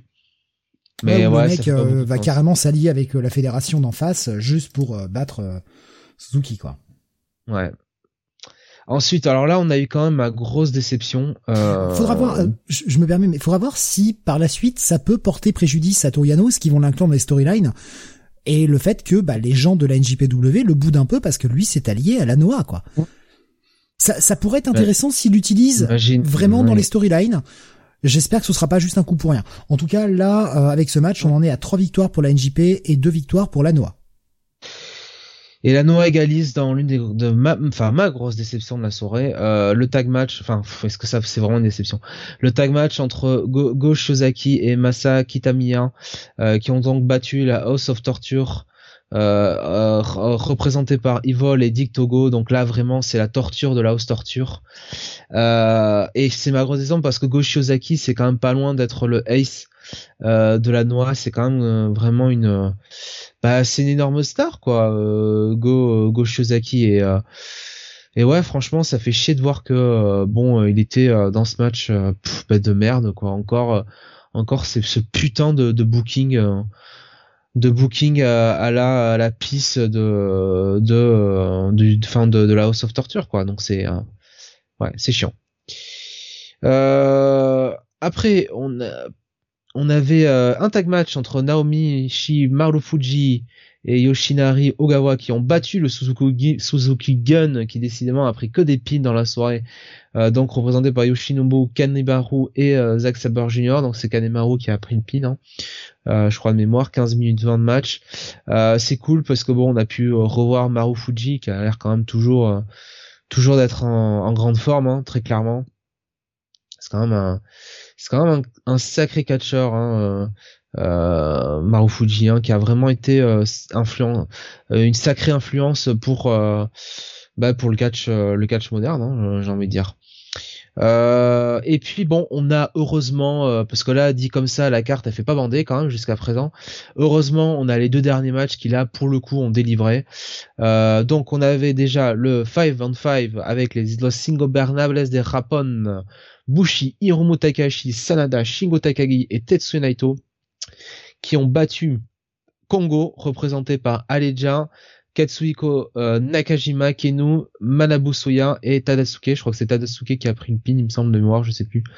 Euh, Gros match, 26 euh, minutes 33 pour un 10-man tag. C'est ils ont chacun dû avoir vraiment le moment de briller. On a eu des affrontements de partout.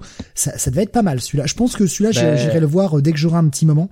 Parce pour moi, c'est le match, euh, c'est match à soirée. Enfin, c'est le match qui m'a le plus, euh, le plus captivé parce que après 25 000 heures de catch en quelques jours, je t'avoue que ce show-là, je l'ai regardé un peu d'un œil en regardant en même temps Kate Winslet dans Mare of. alors attends, c'est Mare of Mare of Easton, une série où euh, Kate Winslet, mon cher Steve, joue une, une inspectrice. ah ouais, euh, le, mec regarde du catch en regardant une série, quoi. Ah ouais. Ah bah Ouais, mais c'est Kate, c'est Kate, Winslet, hein, ça, ça, se, ça se regarde et ça s'écoute. Grande actrice, grande actrice, Steve. Euh, non, mais blague à part, euh, euh, très bon match parce que je trouve que dans ce match, c'est vraiment là où ils ont fait euh, l'effort en fait de vraiment intégrer aussi des euh, des storylines qu'on pourrait voir dans le futur avec entre la New Japan et et la. Parce qu'on a vraiment eu, voilà, entre Naito, enfin notamment Katsuhiko Nakajima, donc le, le champion, hein, enfin le, le de la de la, la en ce moment. Euh, euh, on a eu euh, vraiment lui qui s'est vraiment pris le pif avec Shingo Takagi. Il y avait vraiment cette feud entre les deux durant le match. ils n'arrêtaient pas de se chercher. Naito aussi, hein, avec Nakajima un peu, mais surtout avec avec donc voilà, c'était c'était vraiment très très cool. c'était vraiment ouais, c'était c'était ce qu'il fallait quoi. C'était un vrai match, tu vois, comme on les a des fois à la à la All Wrestling, tu sais, c'est 55 où euh, bah c'est un peu du spot fait, mais en même temps, euh, t'arrives quand même à avoir de la storyline dedans, euh, euh, des avancées, tout ça. Enfin, tu vois, tu sens qu'il peut y avoir du payoff. Donc là, ils t'ont quand même teasé un match entre Shingo et et Katsuhiko Nakajima, donc bah le champion de la Noah et bah le mec qui a peut-être été le catcher de la New Japan en 2021. Donc donc c'est cool quoi. Franchement, euh, celui-là, il est, euh, il est vraiment très très bon comme match. Et ça met le compteur à 4 victoires face à 4 victoires. Donc la NJPW et la NOAA sont à égalité. Qui va remporter avec le dernier match? Eh ben, c'est la New Japan Pro Wrestling évidemment avec la victoire de quand même cette, dream team hein, il n'y a pas d'autre mot. Euh, Kazushika Okada et Hiroshi Tanashi qui ont battu euh, Keiji Muto donc la légende hein, du catch japonais euh, euh, ex légende évidemment de la New Japan Pro Wrestling. Son retour à la New Japan Pro Wrestling avec Keiji Muto.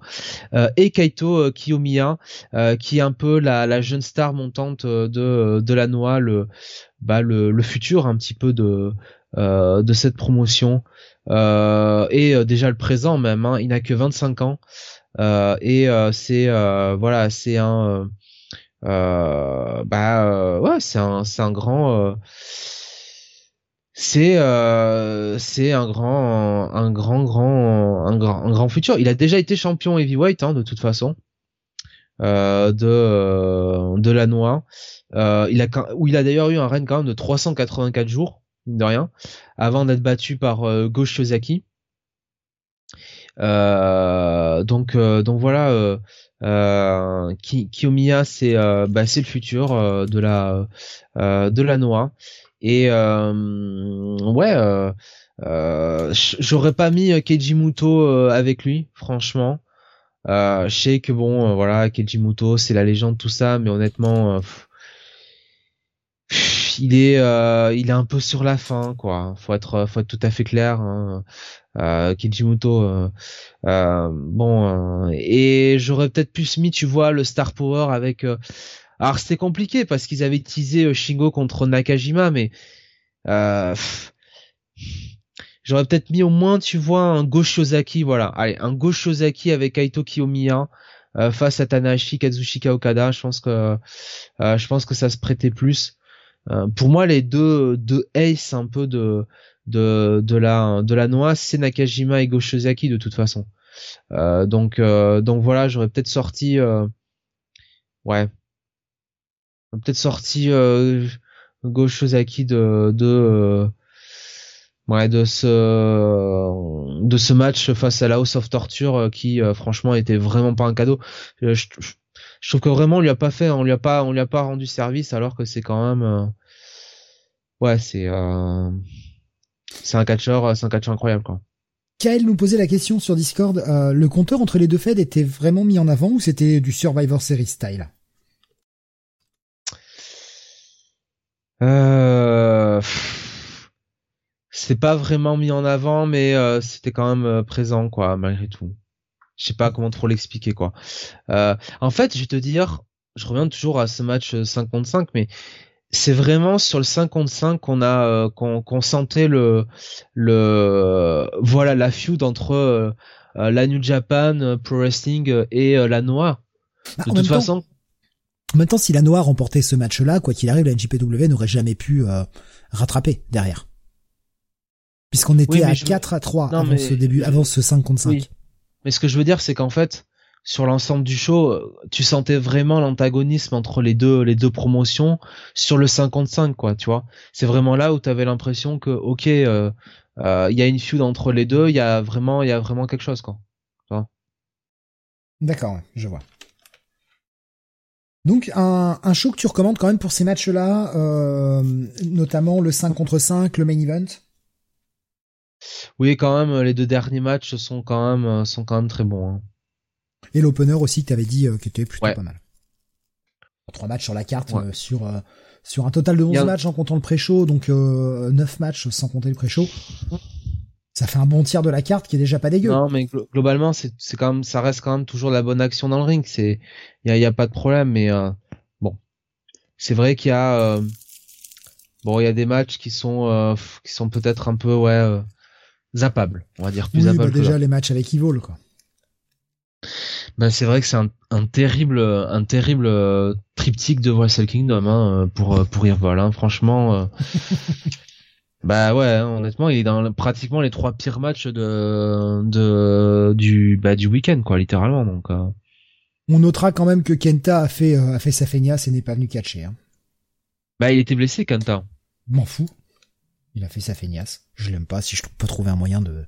Non, je plaisante. C'est normal, hein, vu vu, euh, vu l'état dans lequel il a fini.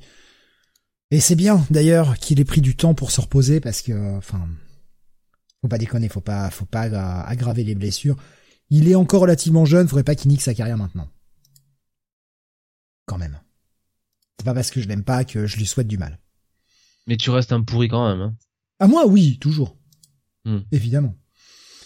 Voilà donc qui conclut euh, eh bien ce Wrestle Kingdom 16 avec cette troisième et dernière nuit, donc cette nuit face à la Noah. Euh, Est-ce qu'on a eu des segments euh, post-main event qui annoncent des choses ou ils sont restés relativement sobres?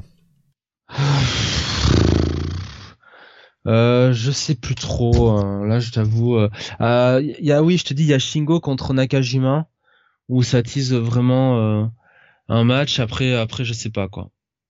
Honnêtement, j'ai raté un truc peut-être, je sais pas. Alors si je rallume pas le micro, tu vas pas m'entendre. D'accord. Bon, c'était euh, la question euh, pour, savoir si ça teasait autre chose, une autre participation, ou est-ce que c'était genre, euh, genre le one shot, ou est-ce qu'il teasait qu'il y aurait peut-être d'autres rencontres comme ça? Euh, voilà donc pour ce Wrestle Kingdom. Bah, un dernier avis, euh, Jonath, sur ce Wrestle Kingdom. Bah globalement, euh, on aurait pu faire au lieu des deux nuits là, on aurait pu faire une nuit simplement. Oui, Et, déjà, déjà trois nuits. Est-ce que trois nuits c'est trop? Bah, de nuit, enfin, alors la troisième nuit c'est à part parce que c'était le crossover avec la Noah, donc euh, voilà, c'était spécial, ça me gêne pas. Mais euh, sur les deux premières nuits, moi, euh, les, les deux, les, deux, sur les deux premières Wrestle Kingdom où ils l'ont fait, ça posait pas problème quand ils avaient l'entièreté de leur roster. Au contraire, ça, ça passait très bien. Mais quand il manque, bah, quand il manque du monde, bah très clairement, les deux nuits, ça se justifie pas, quoi, honnêtement. Hmm. Il y a des matchs, bon. Ouais. Enfin, faire des matchs tag euh, pour mettre des gens sur la carte, euh, bof quoi. Bref. Et eh bien voilà donc pour ce Wrestle Kingdom. Euh, bon, moi j'ai pas vu la troisième nuit, j'avoue que trois nuits pour moi c'est trop. Hein. deux nuits plus un New Beginning, je dis pas. Ou New Year's Dash, c'était plutôt ça le nom, New Year's Dash, mais là je sais pas, je c'est un peu trop et euh, bon, il y a aussi les restrictions qui fait qu'il y a moins de stars, peut-être moins de stars étrangères, euh, moins de, gros noms qui viennent faire un coup. Euh. Bon, il a fallu se débrouiller avec le roster et le roster est bon, hein. attention, mais c'est vrai que il y a pas il y a pas des masses de renouvellement entre les deux nuits en fait. C'est on a plus l'impression bah de, de gros shows, mais pas forcément d'un Wrestle Kingdom quoi bon, ça reste, il y a quand même eu du bon catch et euh, ça reste une valeur sûre. Pour quiconque voudrait découvrir du catch japonais, vous pouvez commencer avec ça. Hein, ça reste, euh, ça reste une valeur relativement sûre et vous serez pas déçu si vous voulez connaître le catch japonais avec ça. Même si on a eu peut-être un peu moins de catch technique sur l'ensemble de euh, de ces deux nuits. Alors pour la nuit 3, je je vais pas me, prononcer, mais sur l'ensemble de ces deux on a eu moins de matchs techniques. C'est des matchs vraiment euh, type soumission où on se fait des prises, etc. Le catch un peu Zack Saber Junior, quoi.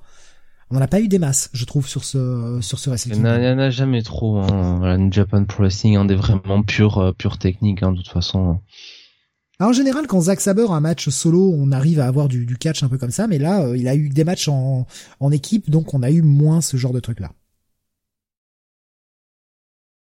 On va passer à un autre événement qui s'est tenu, eh bien, euh, cette semaine, alors la semaine dernière pour être précis, mardi dernier, c'est le NXT New Year's Evil, qui était euh, un show, un show spécial. Alors un show dans le NXT du mardi évidemment, mais un show spécial puisque, eh bien, quatre matchs sur la carte, plus un segment dont on va parler, quatre matchs où tous les titres étaient défendus, euh, moyen de, faire un petit euh, New Year's Shake-up. Hein. Et euh, alors j'essaie de retrouver où c'est que j'ai foutu mon logo d'ailleurs, parce que je voulais le partager sur sur Discord pour que les gens voilà aient bien la distinction. Ce New Year's Evil qui démarrait eh bien avec un premier match qui était le match pour la ceinture nord-américaine, représenté par Carmelo Hayes, face à Roderick Strong, champion cruiserweight, un match pour l'unification de titres. C'est-à-dire que on a eu dans le euh, War Games un match pour l'unification, puisque le, euh, enfin pas pour l'unification, pour faire disparaître le titre cruiserweight, puisque euh, je sais plus comment il s'appelait l'autre mongolo là, euh, qui affrontait euh, qui affrontait Roderick Strong, qui s'y gagnait le titre, le ferait disparaître parce que c'est pas un titre inclusif, machin, etc. Toutes ces conneries à la con là. Et il a perdu. Roderick Strong a gardé son titre, hein, le titre Roger White existe encore. Eh bien, on a décidé de l'unifier pour le faire totalement disparaître. Mon sentiment perso, vague de licenciement à venir. Bah, enfin, c'est déjà commencé, hein, de toute façon. Enfin. Oui, mais il y en aura, il y en aura une deuxième. Hein, tous ceux qui sont cruiserweight euh, à la NXT, ça va voler. C'est mon sentiment parce que bah, voilà, il y a plus de titre cruiserweight. On l'a fait disparaître, donc pas besoin de garder, euh, pas besoin de garder les gars. Quoi. Oui, bon. Euh, le match donc entre Carmelo Hayes et Roderick Strong, l'opener. donc euh, bon, bah plutôt, euh, plutôt un très bon match quand même. Euh, ce qui était appréciable, c'est qu'il n'y a pas eu de Shenanigans, hein, il n'y a pas eu de d'intervention donc de Diamond Mine ou ou de ah j'ai oublié le nom bah de, de Trick Williams qui accompagnait Carmelo Carmelo Hayes. Donc c'était bah, c'était c'était tout un c'était c'était une bonne nouvelle et, euh, globalement euh, c'était la bonne action dans le ring. Euh, ça a mis over le jeune talent donc Carmelo Hayes. Donc c'était c'était un bon opener. oui, pour un match qui a duré 15 minutes 29, hein, pour un show qui, rappelons-le, ne fait que deux heures. Il y avait que quatre matchs sur la carte. Là, franchement, la majorité du show a été remplie. Il y a qu'un segment verbal et qui c'est un vraiment segment de promo. Il y a qu'un seul gros segment et le reste c'était c'était du catch, quoi. Gère sur un show de deux heures, on a, euh, on a 15 minutes, 13,50, 12,33 et 15,27 de catch. Donc on a un peu plus d'une heure de catch sur un show de deux heures, sachant qu'il y a des pubs, il y a tout ça, il y a les entrées. Euh, pas mal. Franchement, pas mal. Ils ont fait ce qu'il fallait, je trouve, pour ce show. On continue. Avec euh, le deuxième. Alors c'était avant le segment avec AJ Styles. AJ Styles qui va à la NXT. Ouais. Ouais, avec une feud avec euh, Grayson Wheeler, euh, qui ne passe, qui ne passionne peu de monde. Hein, on va être, on va être tout à fait clair. Euh, Grayson Wheeler, c'est pas. Euh... Bah, il est mauvais. C'est pas qu'il est mauvais, mais il est, euh, il est, il est pas prêt quoi. En fait, c'est ça le truc. Euh, il est pas prêt et euh, bon euh, voir Styles là-dedans, c'est vrai que bon, c'est pas c'est pas ce qu'on peut faire de mieux quoi. Donc ils vont s'affronter ce soir à la NXT, on verra bien ce que ça donne. Pour moi, c'était un des plus mauvais avec comment il s'appelait l'autre? Tony D'Angelo, je crois, un truc comme ça, dans War Games. C'était un des c'était le, deuxième plus mauvais. Donc pauvre AJ Styles, on l'a fait jobber avec Homos pendant des mois, et maintenant on va lui faire faire ça, quoi. Face à un mec qui est euh, vraiment pas prêt, quoi. le pauvre. Faut vraiment qu'il soit payé cher pour rester, hein.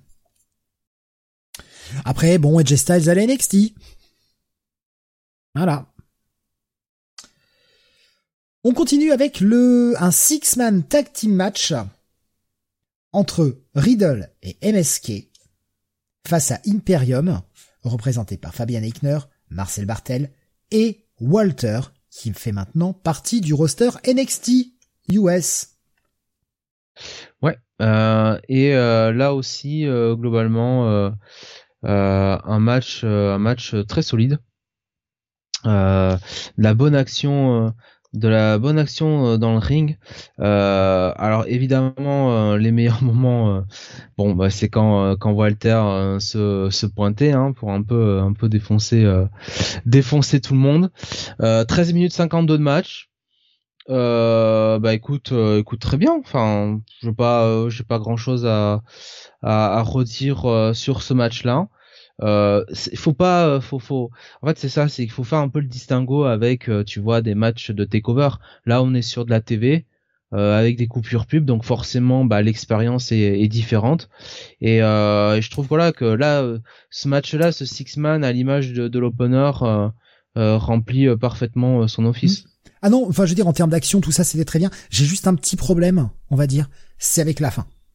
Parce que c'est Riddle qui fait le pin voilà, alors ça, c'est vrai. Ça, ça m'emmerde. En fait, ça aurait dû être euh, l'un des l'un des mecs des MSK qui aurait dû euh, faire le pin pour euh, pour les mettre over quoi. C'est c'est vrai.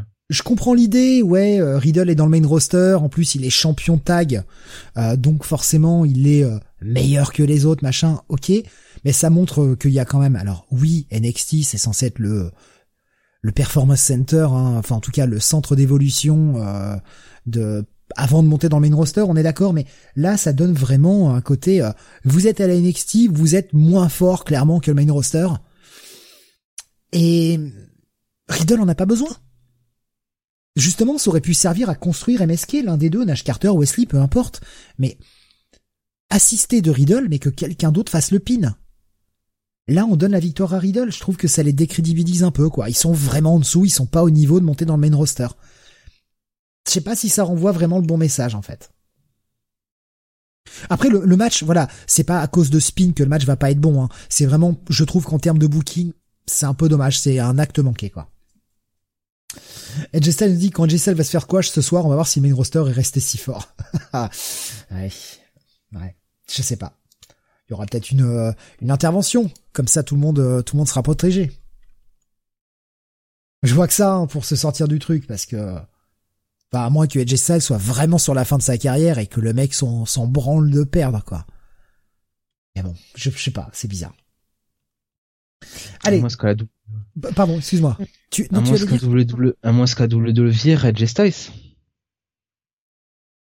Tu crois vraiment qu'il le virerait? Non, parce qu'il vire pas les gens dont ils savent que euh, euh Tony Khan se jetterait euh, derrière. Ouais, à mon avis, euh, c'est lui qui partira plus que eux qui le viront, quoi. Je pense, hein. Quoique, on y viendra, on finit le, on finit le New Year's Evil et puis on parlera des licenciements juste après. Le troisième euh, match de cette carte, match encore pour la ceinture, cette fois-ci la ceinture NXT féminine, un triple threat. Raquel ah. Gonzalez, Cora Jade face à Mandy Rose, la championne. Ouais, bah, le stinker de la soirée. Hein. Euh, victoire de Mandy Rose hein, qui conserve euh, son titre euh, en 12 minutes 32. honnêtement, ça souffre de la comparaison des trois autres matchs. Hein, on va pas se mentir, c'était quand même, c'était quand même faible. Hein. Bah, c'est surtout que Mandy Rose, bon, on le voit bien hein, dans ce match, elle est quand même pas au niveau des autres. Elle, elle galère un peu et c'est quand même elle qui fait le pin. Elle fait le pin sur Cora Jade en plus. Alors on va garder, euh, on veut garder Raquel un peu forte, mais si tu veux construire Cora Jade, c'est encore une fois le, booking. Euh, j'ai du mal à comprendre où ils vont avec ce booking, sincèrement. Ça me, ça, me dépasse. Euh, à la rigueur, elle faisait le, le, pin sur Raquel. Raquel qui est clairement prête pour monter sur le main roster. Hein. Et puis voilà, elle dégageait Raquel et elle allait, elle allait sur le main roster. Et puis bah, Cora Jade restait à peu près forte pour avoir un nouveau match face à Mandy Rose. Là, Mandy a fait le pit sur Cora Jade. Cora Jade va pas pouvoir avoir une nouvelle chance, en logique. Comment on va justifier ça? Bon, de toute façon, pour moi, elle est trop green pour avoir la ceinture, Cora Jade, mais... Euh. Ah oui, non, beaucoup trop, hein. Mais bon, il reste qui dans le roster, euh, dans le roster NXT féminin? On va mettre la ceinture sur Kaylee Ray. Moi, ça me va, hein. Mais c'est quand même pas le, jeune talent à pousser. Ça m'étonnerait qu'elle plaise à Vince, hein. Elle est trop vieille, maintenant, pour Vince. Je sais pas, je sais pas où ils vont. Encore une fois, je sais pas où ils vont. Euh, ou Yoshirai, hein, ça serait très bien, la ceinture sur Yoshirai, je veux dire en termes de de performeuse méritante. Mais bon, elle a déjà eu le titre pendant très longtemps. Je pense pas que Yoshirai soit le le projet Vince. Non. Étonnerait. Ni Dakota Kai d'ailleurs. Ça c'est trop vieux maintenant pour lui. Dakota Kai a un problème au nez aussi hein, pour Vince, je pense. Ah, tu crois? Elle a pas la plastique euh, que voudrait Vince. Hein. Ouais, ouais, c'est possible. Pourtant, elle est over, hein. Le public l'acclame. Hein. Mais bon, ouais, malheureusement. Et puis le main event, le dernier match de cette soirée New Year's Evil pour la NXT. Le titre de Tommaso Ciampa qu'il défendait face à Braun Breaker. Victoire de Braun Breaker, donc, euh, qui euh, se venge d'Halloween Havoc en battant euh, Tommaso Ciampa en 15 minutes 28. dans un bon match, hein, je trouve, globalement. C'était, c'était de la bonne action. c'était le, but, le but. Hein, Ciampa qui met bien over Braun Breaker. et on sent qu'avec Braun Breaker, là, il y a, y a le projet. Hein, il y a clairement le projet. Alors, ça sera peut-être pas pour pour cette année, mais je pense que très très vite, ils vont le ils vont le mettre sur le main roster et ils vont le builder très fort euh, pour euh, pourquoi pas aller euh, aller aller chercher aller chercher le main event de WrestleMania. Excuse-moi, j'ai eu un Carrion Cross dans la gorge là qui m'a fait rigoler, pardon. J'ai eu un Kisly aussi dans la gorge qui m'a fait rigoler. Brand Breaker, c'est différent parce que Brand Breaker, il est 100% formé par la WWE et ça tu tu tu peux tourner le problème dans tous les sens possibles imaginables, ça change tout. Ouais, mais il rate tout, putain, dès qu'ils envoient quelqu'un de NXT, euh, quoique, c'était la patte de Vince maintenant que c'est la patte, enfin c'était la patte de non, mais... C'est différent, Steve. C'est différent quand c'est quelqu'un qui forme. Quand c'est quelqu'un qui forme, euh, même si ça marche pas tout de suite, ils vont quand même lui donner un solide push. Euh, je te signale quand même que Karen Cross, il est arrivé sur le main roster, ils l'ont tout de suite fait perdre contre Jeff Hardy en moins de 3 minutes, hein, avec Jeff Hardy qui a les pieds dans les dans les cordes. Donc oui, euh, ils avaient, voilà. Donc euh, je pense qu'avec euh, avec Brand Breaker, il y aura pas, il sera beaucoup plus protégé parce que justement c'est euh, c'est quelqu'un c'est quelqu'un qui qu'ils ont formé quoi de A à Z. Bah, dans les réussites récentes, j'insiste bien sur récentes, je vais pas prendre du Sami Zayn ou du Kevin Owens, hein, qui, qui remonte à loin sur la NXT, mais dans les réussites récentes de la NXT, il y a qui? Il y a Damian Priest, qui pour le moment, enfin réussite, hein, c'est euh, à prendre avec des guillemets, mais enfin, voyez, c'est Damien Priest fait partie des réussites, et Riddle, qui sont pas des mecs qui ont commencé vraiment à la WWE, mais c'est les deux seuls qui ont réussi. Le reste, enfin Ricochet, c'est du caca. Euh, qui c'est qu'ils ont saccagé? Bon bah Karrion Cross, euh, Kisly, ça a été saccagé, tout ça.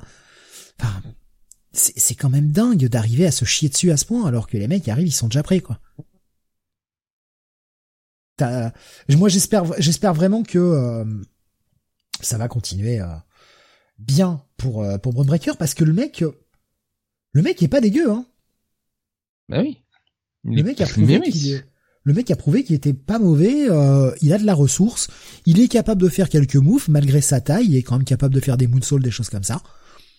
Bah écoute, euh, ouais, il a il a peut-être pas le, le, le, package complet, mais en tout cas, c'est ce qui s'en approche le plus par rapport à un mec de son gabarit, quoi. Non, c'est pas mal. Franchement, c'est pas mal du tout. Il m'a fait très bonne impression dans le Wargames. Là, il m'a fait encore une bonne impression dans ce match-là. Il mérite la ceinture pour la NXT. Ça libère Tommaso Ciampa. Tommaso Ciampa qui d'ailleurs a fait un match, un dark match à SmackDown face à Pete Dunne qui l'a remporté. Et on sait à quel point faire des dark matchs avant SmackDown, c'est un bon signe quand on est, euh, quand on est catcheur. Bah à la base, ils voulaient garder euh, Gargano et O'Reilly, hein, ils les ont fait s'affronter en dark match, les mecs ont fait "Ah non, à nous on se casse hein. Allez, salut." Adam Cole hein, Adam Cole aussi a fait des dark match hein. Allez, euh, toi tu vas te couper les cheveux, tu vas devenir manager. Ah non non non, salut. je vais rejoindre ma femme. Hein. Je vais rejoindre ma femme et mes potes. Je, crois qu'Adam Cole hein, a fait les dark match hein. je me souviens plus très bien mais il me semble donc euh, ouais ouais non euh, c'est pas bon. Champa soit il est au Rumble, soit il est perdu nous dit Kael. Ben ouais. Ah oui, oui, je pense que la redescente, la, la descente va être terrible, hein, parce qu'ils font plus de, là ils font plus de cadeaux, hein, ils vont, ils sont dans une logique, si tu veux, même à la NXT, où ils vont tester des gens sur six mois, et euh, ça passe, euh, ça passe pas quoi, ça plaît, ça plaît pas. Si ça leur plaît pas, au bout de six mois, euh, ça dégage. Même à la NXT. Hein. Ouais, ah ouais, bah c'est ce qui est prévu. Hein. Euh, vous avez six mois pour faire vos preuves et au bout de six mois, vous vous barrez. Euh, sinon, on vous remet une période de six mois. Et tous les six mois, vous êtes évalué et vous dégagez si vous ne convenez pas. Ce qui est une façon euh, très... Je, je retrouve pas le mot que je veux. Non, c'est pas le mot que je, je voulais. Très cynique. Très ah bah cynique. Ah, on a bien vu hein, des gens qui bah ont déménagé sont venus s'installer et ont été virés la semaine d'après.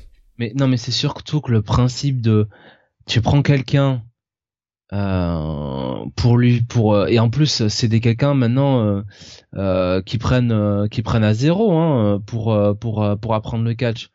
Et au bout de six mois les mecs les mecs devraient être prêts devraient tout de suite prêts. Donc c'est non c'est contre-productif quoi Je sais pas, ouais, c'est une drôle de façon de faire. Euh, on verra pour pour Champa ce qu'il en est, hein, mais euh, le problème c'est que Champa avait pas trop trop envie d'aller sur main roster apparemment, parce qu'il avait pas envie, je pense, de se faire saccager. Moi, je le vois, euh, je le vois virer, euh, Champa. Je vois se faire virer. Euh, ce qui nous amène à ce qui nous a agité la semaine dernière. Une nouvelle annonce, hein, passé le New Year's Evil une bonne. Alors on a fait le New Year's Evil et puis on nous a balancé plein de petits renvois, hein, les petits renvois parce que vous avez trop mangé euh, au Nouvel An, donc bah faut que ça ressorte. Et alors là, bah c'est la NXT qui a mangé. On a viré plein de monde. Ouais, euh, donc euh, les derniers en date euh, et, des gros noms, hein. deux très gros noms. Et des gros noms ben, euh, William Rigol, évidemment, c'est le premier auquel on pense. Euh, Rod Dog, Scott Armstrong, Hideki Suzuki, Timothy Thatcher, euh, Danny Burch, Ace Steel, Ryan Cates, Dave Kapoor, euh, Sarah Alors Dave Kapoor, c'était celui qui faisait euh, Rajin Singh. Hein. Voilà ancien manager de Great Cali, euh, Sarah Cummins, George Carroll et euh, Cathy euh, Corino, euh, plus connue sous le nom d'Alison Danger, pour sur son, enfin son nom de scène en tant que catcheuse. Mais voilà, surtout le nom qui qui, qui reste là sur toutes les lèvres, c'est celui de William Rigol. Euh, et alors on pouvait se dire est-ce que c'était peut-être un départ voulu par lui hein Est-ce que c'est lui qui avait demandé d'être licencié? Pas du tout. Donc là vraiment ouais, j'en connais certains du côté de Jacksonville, hein, euh, s'ils ont envie de d'avoir quelqu'un en backstage euh, pour former les gens, pour aller faire du scouting et compagnie. Euh, voilà, hein, William Rigol, c'est quand même, c'est quand c'est quand un sacré monsieur, donc. Mais c'est, enfin, je veux dire, le mec était très bon dans son rôle de general manager. Pourquoi ils l'ont viré? Lui aussi, il est trop vieux pour être NXT 2.0 Mais c'est parce qu'il l'utilisait plus. Il l'utilise plus. Donc euh, voilà. Et maintenant, si tu veux qu'ils ne prennent plus des gens de l'indie, qu'ils prennent des gens directement du collège football et tout ça. Il avait, il avait aussi un, rôle de euh, de scout, de talent scout, hein, de donc de chercheur de talent. Voilà. Et euh, à noter, alors tu tu l'as pas noté sur ta sur ta, ta news là. Non, bah mais on a aussi appris après. Ouais. Voilà, le licenciement de Samoa Joe, qui est l'autre énorme nom, et lui pour la deuxième fois en quelques mois, donc. Samoa Joe viré encore, Samoa Joe. Euh, mais vous êtes con, en fait. Il y a pas d'autre mot. Vous êtes des cons à la WWE. Mais les mecs, ils ont viré. Euh... Alors Timothy Thatcher, il a jamais vraiment pris à l'écran, mais c'est pas un mec déméritant. Le mec était coach actuellement à la NXT. Il entraînait les jeunes talents. Danny Burch, pareil. C'était un mec qui actuellement n'étaient plus dans les rings, mais étaient coachs. C'est des mecs d'expérience, des mecs de talent. Tu, tu les gardes en backstage, putain. Surtout qu'en plus, comme ça, tu les fais pas recruter dans d'autres fédérations, tu les gardes en backstage.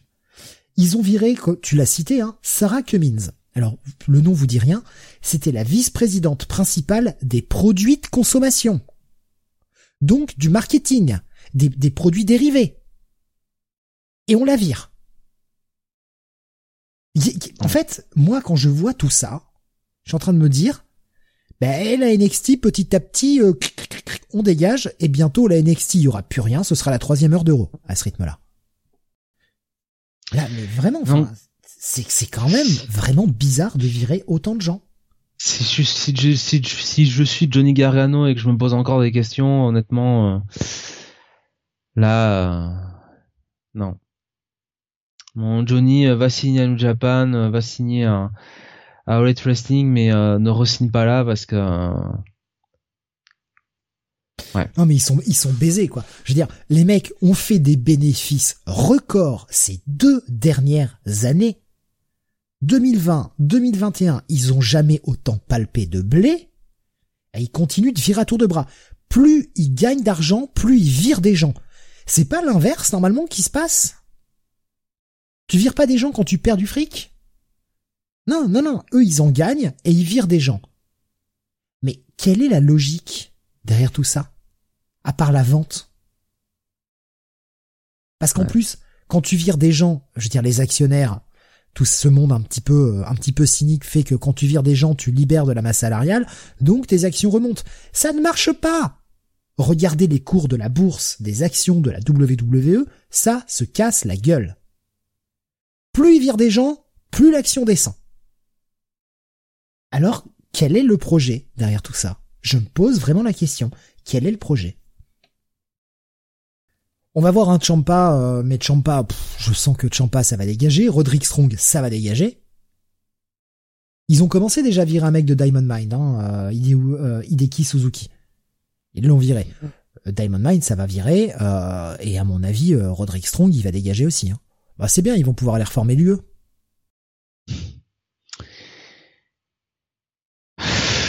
Bah oui, c'est le scénario, le meilleur scénario possible pour lui, oui.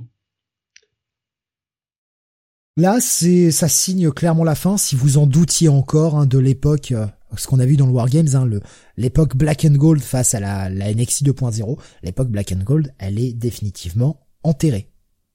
Elle est enterrée et elle est même désintégrée. Ça y est, euh, le corps est dissous, il reste plus de traces. Hein. Il y a plus rien. C'est triste. Là, pour le moment, ils ont pas viré trop de catcheuses, mais ça devrait pas tarder, je pense.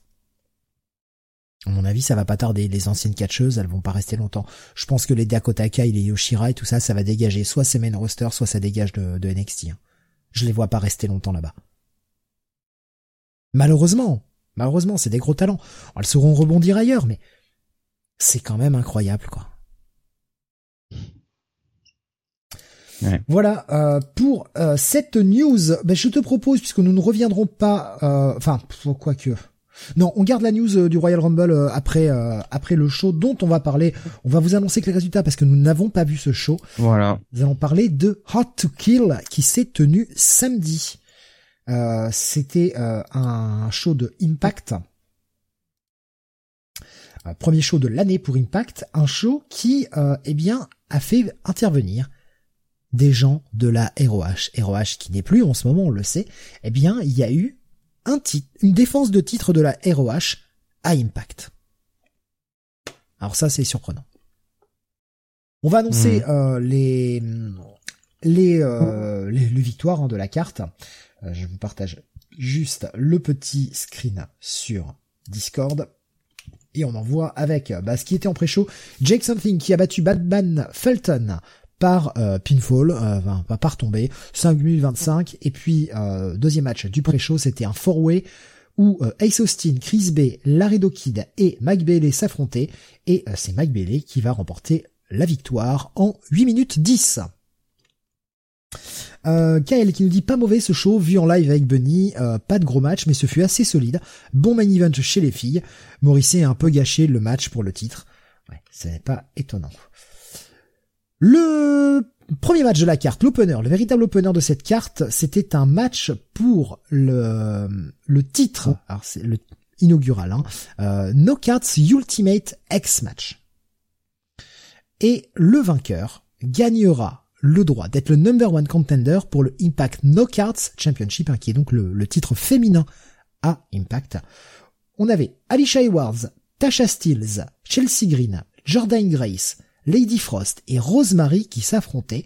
Ce match a duré 9 minutes et c'est Tasha Steeles qui a battu ses adversaires et qui a donc le droit à une chance pour le titre. Euh, genre résultat surprenant peut-être pour toi, Jonathan? Euh... Un peu osef quand même. Euh, continuons avec le match pour le titre Impact X Division. Steve McLean affrontait Trey Miguel, le champion. Match qui a euh, duré 12 minutes 50, à savoir que si Steve McLean perdait, il ne pouvait plus affronter Trey Miguel tant que celui-ci serait champion. Donc il y avait quand même un peu d'enjeu pour, pour celui-ci, et c'est Trey Miguel qui va remporter la victoire par tombée. Et donc, Steve McLean ne pourra plus affronter euh, pour le titre tant que ce sera Trey Miguel le champion. Match qui a duré 12 minutes 50. On avait ensuite... Euh, Vas-y, hein, je t'en prie, Jonathan, si tu veux intervenir. Non, non. J'interviendrai quand il le faudra. On avait ensuite un match pour le titre ROH. Donc Ring of Honor, un Pure Rules match. Jonathan Gresham, le champion, affrontait Chris Sabine. Un match qui durera 12 minutes 40 et qui verra la victoire de Jonathan Gresham conservant le titre ROH. C'était le match éventuellement que j'aurais eu envie de voir euh, sur le show. On avait Parce ensuite... que Jonathan Gresham. Ouais, bah c'est pas un mauvais catcheur, c'est clair. On avait ensuite Jonah, anciennement Bronson Reed à la NXT, qui affrontait Josh Alexander dans un match simple. Hein. Il n'y avait pas de stipulation particulière. Ce match a duré 17 minutes 05 et c'est Josh Alexander qui a remporté la victoire par soumission. Très bien. C'est assez étonnant parce que bah, Jonah est arrivé il y a pas si longtemps que ça. Rien à branler. Josh Alexander, c'est le mec sur qui ils doivent, ils doivent miser. C'est, c'est la star de, de, de Impact. Ils l'ont poussé depuis euh, depuis un an. Il faut qu'il continue. Euh, Jonah, ouais, ok, ok, il arrive, euh, mais bon.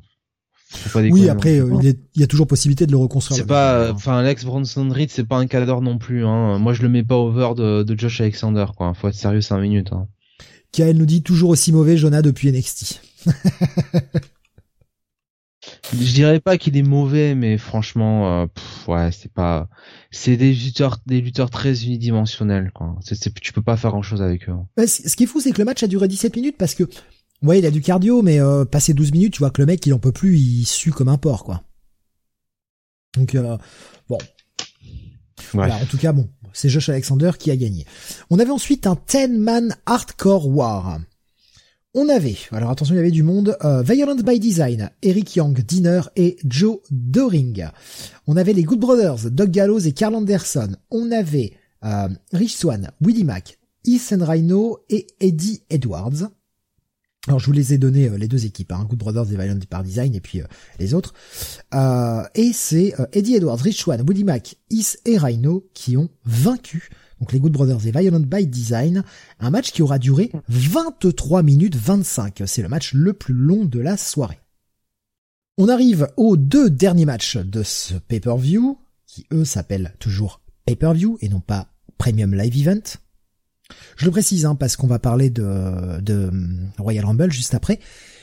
Et quand j'ai vu l'affiche du Royal Rumble avec écrit Premium Live Event, j'ai quand même eu un peu envie de me crever les yeux.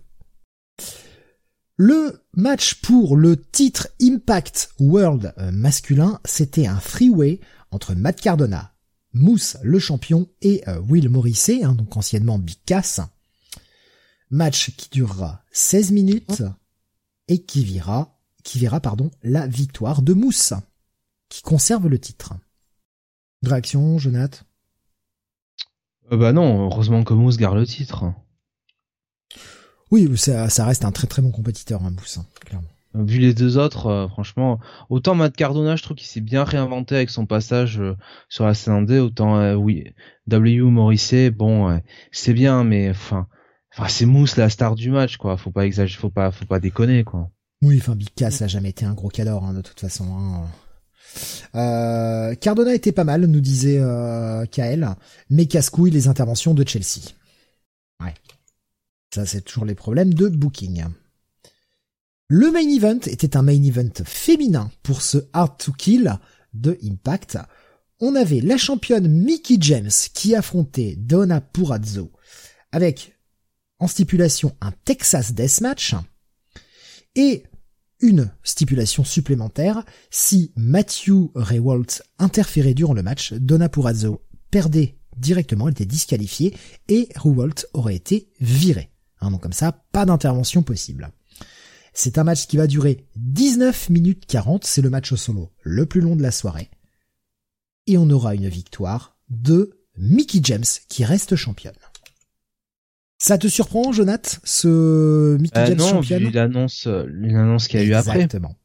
Bah, en fait, elle est même tombée avant. évidemment, évidemment. Elle était, tombée avant, en fait, cette annonce. C'est ça le problème. C'est que cette annonce, elle est tombée lundi, et on va y venir tout de suite. Hein, c'est le, le sujet suivant.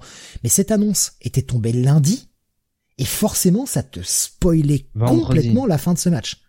ah oui, c'était vendredi, ouais. C'était vendredi, pardon, que, que Charlotte mais, euh, mais euh, moi, je suis désolé, tu fallait mettre la ceinture sur Deona Purazzo, quoi. C'est gentil, hein, Mickey James, hein, 5 minutes, mais bon, euh, c'est un peu Deona le présent et le futur d'Impact, quoi. ouais, mais là, là, je pense qu'Impact a joué euh, le coup de la porte interdite.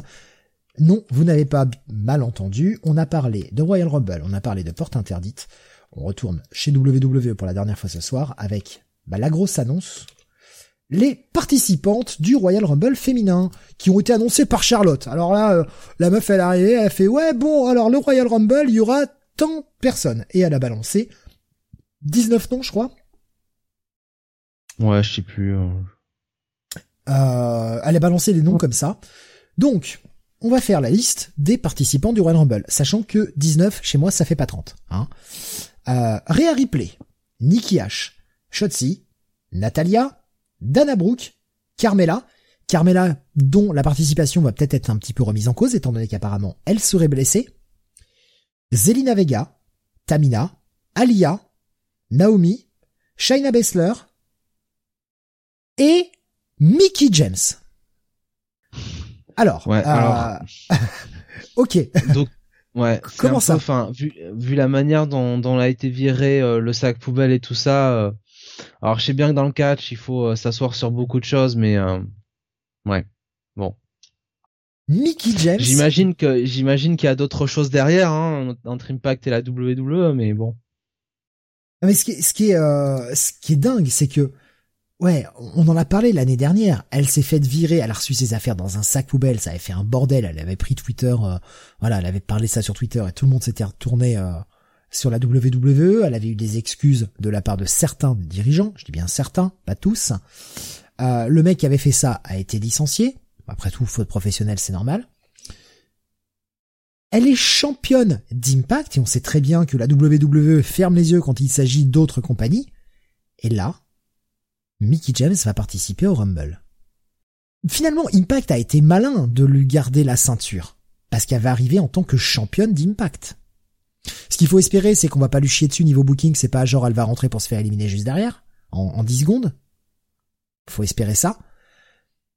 Mais euh, je trouve ça très surprenant de la part de WWE. Et d'ailleurs, on parlera de porte interdite encore juste après. On nous a également annoncé d'autres légendes, à savoir, enfin légendes, ancienne, hein, euh, les Bella Twins, qui vont participer au Rumble, Michel McCool, Osef, Lita, Osef, Kelly Kelly, Osef, et Summer. Osef. Franchement, c'est simple, hein. Faites le royaume féminin à 20 personnes et terminé. Voilà, c'est aussi simple que ça. Là, faut, faut arrêter les conneries, quoi. On va faire une heure de Royal Rumble avec ces filles-là, quoi. Ah, putain. Va falloir éviter de faire rentrer les Four Horsewomen euh, dans les dans les cinq dernières minutes, hein, comme d'habitude. Hein.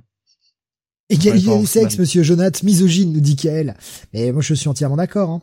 Faites des maths, non, des, des, méritocratie, hein, monsieur Kael. Mais de toute façon, monsieur Kael, euh, si vous voulez euh, euh, que tout soit beau, euh, que tout soit génial, que ce soit les bisounours et tout ça, euh, va falloir ouvrir les yeux et euh, voir la cruauté de ce monde. Voilà, monsieur Kael. Euh, non, mais euh, moi je sais pas comment ils vont faire hein, pour le Royal Rumble féminin parce que euh, il y aura pas Charlotte, il y aura pas Becky parce ah, qu'ils vont être dans des matchs championnat. Mais si, Charlotte s'est mise dans le Rumble. Et oui, c'était la dernière news. Puisque Charlotte a estimé qu'elle n'avait pas d'adversaire valable, elle s'est donc intégrée elle-même dans le Rumble. Et elle remet son titre en jeu peut-être? Elle s'est intégrée dans le Rumble. Après, hein, moi, pour le reste des considérations, j'en sais rien. Hein. Pourquoi s'intègre dans le Rumble? Justement parce que Becky a un match donc euh, au Royal Rumble donc contre euh, contre Doudrop. Euh, Sacha est blessée pendant six semaines, donc elle s'est blessée euh, au pied sur un haut show. Elle est forfait pour le Royal Rumble. Bailey, bah, elle est toujours en rééducation de sa blessure, donc je crois que c'était ligament croisé. donc il reste plus que Charlotte finalement. Et, et, Asuka est toujours sur le flanc avec euh, son problème au bras. Donc. Euh, et puis on avait. Euh... Ah merde, je viens de manger son nom. Je l'avais il y a deux secondes. Euh, c'est la. Goldberg. Non non la la, la nouvelle conquête de Ric Flair. La, la, la, conquête de Ric Flair. Ah, merde. Les Evans. Les Evans. Les Evans qui a accouché apparemment. Hein, donc. Non mais là Steve, je parle vraiment des, des vraies bonnes workers qui peuvent porter le, le, le, match quoi. Non mais moi, je, moi je te parle de, challengers qui qui bah, son read event, hein, puisque les Evans, elle était poussée pour euh, pour des matchs de titre. non, mais on n'en est euh, plus là, Steve. On n'en est plus là pour trouver des challenges de crédit. On en a pour trouver surtout qui dans ce match va être capable de porter le truc. C'est pour ça hein, qu'ils mettent Charlotte. S'il n'y a pas Charlotte dans le match, si elle défend euh, son titre de SmackDown comme elle aurait dû le faire, hein, comme Becky défend son titre d'Euro, il y a plus rien dans ce match en fait. Il y a plus de star power. Il y a pas les Four Horsemen, il y a pas Asuka. À moins. T'es dans, t'es dans la merde à moins, moi j'en ai pas envie parce que j'ai plus envie de la voir parce qu'elle me gonfle, mais à moins du retour surprise de Ronda, qui arrive et qui, qui casse la gueule et qui va challenger Charlotte. Pour WrestleMania. Je vois plus que ça, parce que, ou alors le retour sur, bah, enfin, Bailey, non, on sait qu'elle est, elle est coincée, à moins que le retour d'Asuka ou quoi que ce soit, qu'ils ont protégé, et qui, dont on ne parle pas trop, mais, de toute façon, il va falloir un retour surprise, pour aller chercher la victoire au Royal Rumble, et, euh, bah, essayer d'affronter Charlotte, quoi.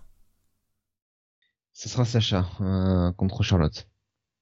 Moi, Kelly Kelly et Alexa Bliss en finale, je valide, nous dit euh, nous dit Kiel. Oui, je pense qu'Alexa Bliss participera au Rumble. Elle n'a pas encore été annoncée. Euh. Je pense qu'elle participera au Rumble. Bah écoute, je vais Mais il faut bien, il faut bien remplir les 30. Ouais, alors oui, oui là c'est vraiment remplir, c'est vraiment, c'est même plus le verre à moitié plein là, ce degré-là. Hein. Mais ils ont plus euh, de roster, donc un moment. Si Alexa Bliss pouvait arriver, tu vois, dans les cinq premières et claquer des doigts et puis pouf, le match se terminait comme ça, on passait tout de suite à Brock contre Bobby Lashley, ça m'irait très bien. Voilà, elle servira à quelque chose enfin. Le, problème, c'est qu'il n'y a plus de roster, euh, de roster féminin. Ils les ont, euh, les filles, euh, ils les ont. Mais ils veulent pas faire un, match à 20 personnes, ils veulent le faire à 30, alors que c'est beaucoup trop 30 pour les, pour les, les, les femmes. Je suis désolé de le dire. Ils ont pas 30 personnes, je veux dire, les, les, les, les seuls qui restent vont être des meufs de la NXT. Donc, comme NXT et le main roster ne se mélangent plus, ben, elles ne comptent pas. Donc, euh, ouais, ils ont pas 34 catcheuses. C'est ça le problème. C'est qu'actuellement, dans le main roster, Raw et SmackDown confondus, ils n'ont pas 34 catcheuses c'est quand même grave. Ils veulent faire des matchs à 30, ils en ont pas 30. Ils ont viré tellement de monde, il n'y a plus personne. Et quand il y en a, elles se blessent. Je veux dire, quand tu vois qu'une Asuka et qu'une Bailey sont sur la touche, deux des meilleures workers du, euh, du, main roster sont pas là. Ah, c'est con, Sacha Banks maintenant blessé, donc la troisième. Il reste qui, putain? Alors bon, Liv Morgan n'est pas encore annoncé, mais Liv Morgan va sûrement faire partie de, de ce Royal Rumble. Euh, parce que bon, bah apparemment il y a projet, hein. Euh, enfin, et c'est triste. C'est triste. Allez, on va passer à un truc qui est un, peu moins triste, hein, s'il te plaît. Oui, on va changer tout de suite. Parce que euh, sur la semaine dernière, dans cette ce, cet océan de show qu'on qu'on a dû avoir, Il y a quand même eu euh, un, alors est-ce que c'est un gros événement, je ne sais pas, mais en tout cas un, un, changement dans le paradigme de Light Racing, puisqu'ils ont eu le premier show sur TBS. Et alors, ce qui est intéressant, parce que c'était le retour finalement du catch sur TBS depuis, euh, pouf, euh, bah, la fin de la WCW, la fin de, ouais, je crois que Thunder était sur sur TBS, donc euh, ça fait, euh, ça fait, bah, ça faisait 20, non, même plus, 21 ans quand il y avait eu plus de catch sur sur TBS. Et donc All Elite Wrestling bah, nous proposait son son épisode numéro 118, figure-toi Steve, de, de Dynamite. Et euh, ils avaient quand même bien chargé la carte, hein, on va lire comme ça. Puisque pour démarrer en fanfare, pour vraiment faire une grosse audience, ils nous ont mis tout simplement le rematch entre Adam Page, Adam Hangman Page et Brian Danielson pour le titre de Light Wrestling. Avec cette stipulation que si le match allait au bout des 60 minutes, eh ben ça se déciderait euh, sur l'avis des trois juges, trois juges qui ont été révélés euh, avant le match et qui étaient euh, Big Show, enfin pardon Paul White, Marc Henry et et Jerry Lynn. donc donc voilà un match un match qui alors qu'on attendait et en même temps qui faisait peut-être un petit peu peur dans le sens que comment pouvait-il faire pour faire mieux ou au moins faire aussi bien après quand même le le match de 60 minutes euh, de Winter is Coming. Et, euh, et je trouve que là où ils ont été bons, euh, c'est que euh, dès le début du match, on a senti l'urgence, notamment euh, du côté d'Angman, qui a tout de suite attaqué Danielson. Et, et, et, à l'inverse, on avait Danielson qui laissait, enfin, il y avait cette storyline comme quoi Danielson était était pas trop pressé et euh, voulait justement en fait euh, travailler sur le long terme Hangman, le fatiguer parce qu'il était persuadé de gagner euh, devant les juges. Donc donc c'était c'était pas c'était pas trop mal. Ça c'est ça ça démarrait bien. Et globalement ça a été je trouve un super match. Ça a vraiment frappé fort. J'aurais peut-être fait sans le blading on va être on va être tout à fait honnête. Ouais après c'est pour marquer un grand coup parce que c'est le premier sur TBS il fallait Moi, hein. je t'avais pronostiqué, euh, tu sais, un match avec des armes. Justement, tu sais, genre un ODQ, euh, pardon, un, match, tu vois, où, où justement il y aurait la possibilité de se frapper pour aller plus vite et pas forcément aller au bout des 60. Ils ont choisi la voie de se blader euh, bah pour affaiblir un peu plus les corps. C'était l'autre solution possible, effectivement, mais il fallait, ça pour affaiblir après que les mecs soient allés jusqu'au bout des 60 minutes et montrer qu'ils aient eu le cardio euh, assez, euh, assez fort pour encaisser les 60 minutes. Fallait qu'il y ait quelque chose de plus fort pour empêcher d'aller jusqu'au bout de ces 60 minutes. Donc ouais, ils ont choisi le blading. autant Mangman a commencé à pisser un peu le sang au début, il s'est fait un petit petit coup de blade et puis euh, Danielson l'a bien frappé pour que ça pisse un peu. Mais alors Brian Danielson, quand il s'est bladé, cet enculé s'est foiré. Il en avait partout. Ah ouais. Partout. Alors on n'était pas au, au, au, point de Dustin Rhodes, hein, mais euh, putain, il en avait partout. C'était dégueulasse. Bon, ce qui est bien quand même, c'est que au moins ils l'ont joué. Ils l'ont pas fait pour le faire parce que dans la storyline du match, euh, ils se sont envoyés des coups de boule, quoi. Enfin, Danielson, il a tout de suite attaqué la tête de, de, de Hangman pour euh, encore plus, euh, encore plus l'affaiblir, quoi. Bah, il lui éclate, il lui euh. éclate la tête sur les les les l'escalier en acier, donc ça justifie le fait qu'il se blade. Bon, le problème, c'est que quand tu connais un peu le coup, t'as l'arbitre qui fait remonter Danielson. Pourquoi là, il le fait remonter Tu sais, genre il le traîne en disant non non, tu remontes, machin. Donc pendant ce temps-là, la caméra elle est sur eux et Hangman il se blade vite fait tu, tu repères le truc, ça ne décrédibilise pas le match encore une fois. Hein. Euh, si ça peut aider certains à repérer des petites des petites choses comme ça, et c'est là qu'on voit que c'est plutôt bien fait, ça s'intègre dans le truc. Donc euh, bon, mais ouais, euh, par contre Danielson, il y va comme un sac à merde quoi. Putain, le mec il a été ouais, je peux enfin saigner, ça fait des années que j'avais plus le droit. Allez vas-y, j'en fous partout. Mais ce mec, bon déjà on l'avait vu avec à Winter is Coming, hein mais là, euh, sur ce match, mais il avait le sourire pendant tout le match, quoi. T'as l'impression que le mec, il, il tu sais, euh, comment ils disent l'expression time of your life ou je sais pas quoi là. Euh, mais, vraiment, le mec, il était, euh, il jubilait quoi. Il, avait un orgasme sur place quoi. Ah, je peux donner des coups de boule à un adversaire? Enfin, fantastique. ce moment où euh, c'est pendant la pause publicitaire. Alors on le voit un peu en picture in picture où il ramène Hangman, il le fout sur la barrière et tu sais, il lui éclate la tête, tu sais, devant les devant les juges, tu sais, juste à côté d'eux, en mode, vous voyez hein, c'est bien moi hein, qui domine le match. Hein Ouais, je, honnêtement, moi, le coup des juges, je t'avoue que ça m'a laissé un peu perplexe. Je, j'espérais de toutes mes forces que le match n'aille pas au bout des 60 minutes parce que je me suis dit, mais comment on décide qui a gagné? On compte des points? Ben oui, mais bien sûr. Mais on compte des points, mais les points, c'est quoi? C'est, euh, un coup, un point?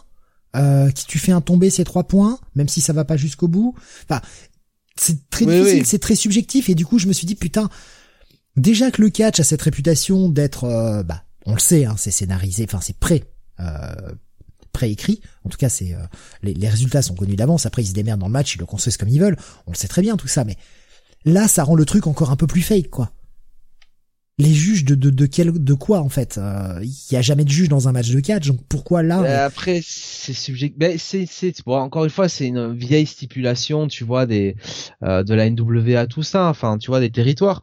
Mais effectivement ça ramène une part de subjectivité dans le match quoi littéralement. Donc sur un match un match comme celui-là un match de championnat c'est pas le genre de match où tu veux où tu veux que la, la subjectivité euh, qu'il y, ait de la subjectivité dans le résultat. Bah mais après, on est sur un match de championnat quoi, c'est quand même euh, c'est quand même gros. Bon, là de toute façon, en plus on était sur le premier show TBS, il y avait quand même une belle carte, on se doutait bien que ça n'allait pas aller aux 60 minutes.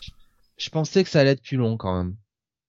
Je bah, pensais que ça allait euh, faire a duré 29 minutes 06, donc quasiment ah une demi-heure. Euh, donc c'est quand même bon match. Cardio, ils, hein. ils ont eu la très bonne intelligence de commencer avec les, le, le, show a commencé, les mecs étaient déjà dans le ring et on a directement l'annonceur qui. Ah, je crois euh, qu'ils étaient, ils sont, ils ont eu leur euh, leur entrée, hein. Ah non. Mais elle a été, elle a été courte, hein. Ah moi j'ai moi j'ai pas vu l'entrée hein, quand j'ai enfin j'ai démarré le show, il y avait le générique, j'ai accéléré le générique parce que je m'en branle, hein, c'est toujours le même. Je me suis dit au départ peut-être qu'ils vont changer le ah générique vu que c'est sur TBS. Non non, c'était le même générique donc. Si ils ont un peu un peu un peu euh, un peu modifié mais pas juste les images design, ouais. non mais je, je, je, suis sûr hein, parce que je voulais voir l'entrée de Danielson pour voir s'il rentrait toujours dans le tunnel des faces par le tunnel des faces. Et ah il est rentré par le tunnel des faces. Bon moi j'ai dû baisser euh, les yeux en fait. Ou alors j'ai peut-être avancé trop vite. Mais mais mais en fait l'entrée en fait si tu veux c'est pas une entrée ils font pas des entrées à la Roman Reigns quoi tu vois où ça dure 4 minutes. L'entrée elle dure juste vraiment une minute quoi c'est tout pour le catcheur hein. Donc ça, ça, va très vite en fait. Si je me rappelle même pas avoir entendu les, les musiques d'entrée en fait. Donc c'est pour ça que le je match, je crois que le match démarre à peu près à 4 4 4 50 de show, 4 minutes 50 de show. Mais euh, ouais, en tout cas, c'était euh, non, c'était c'était bien de commencer très rapidement, de pas perdre de, de temps avec ça. C'est pas l'entrée de Roman Reigns, quoi, c'est clair. C'est c'est du meublage hein, qu'ils font à chaque fois Roman Reigns hein, euh, à SmackDown. C'est euh, il fait l'entrée, euh, on envoie la coupure pub, on envoie une vidéo récap, tout ça. Enfin, tu perds 10 minutes à chaque fois, quoi. Donc c'est non non, ils font pas ça, quoi.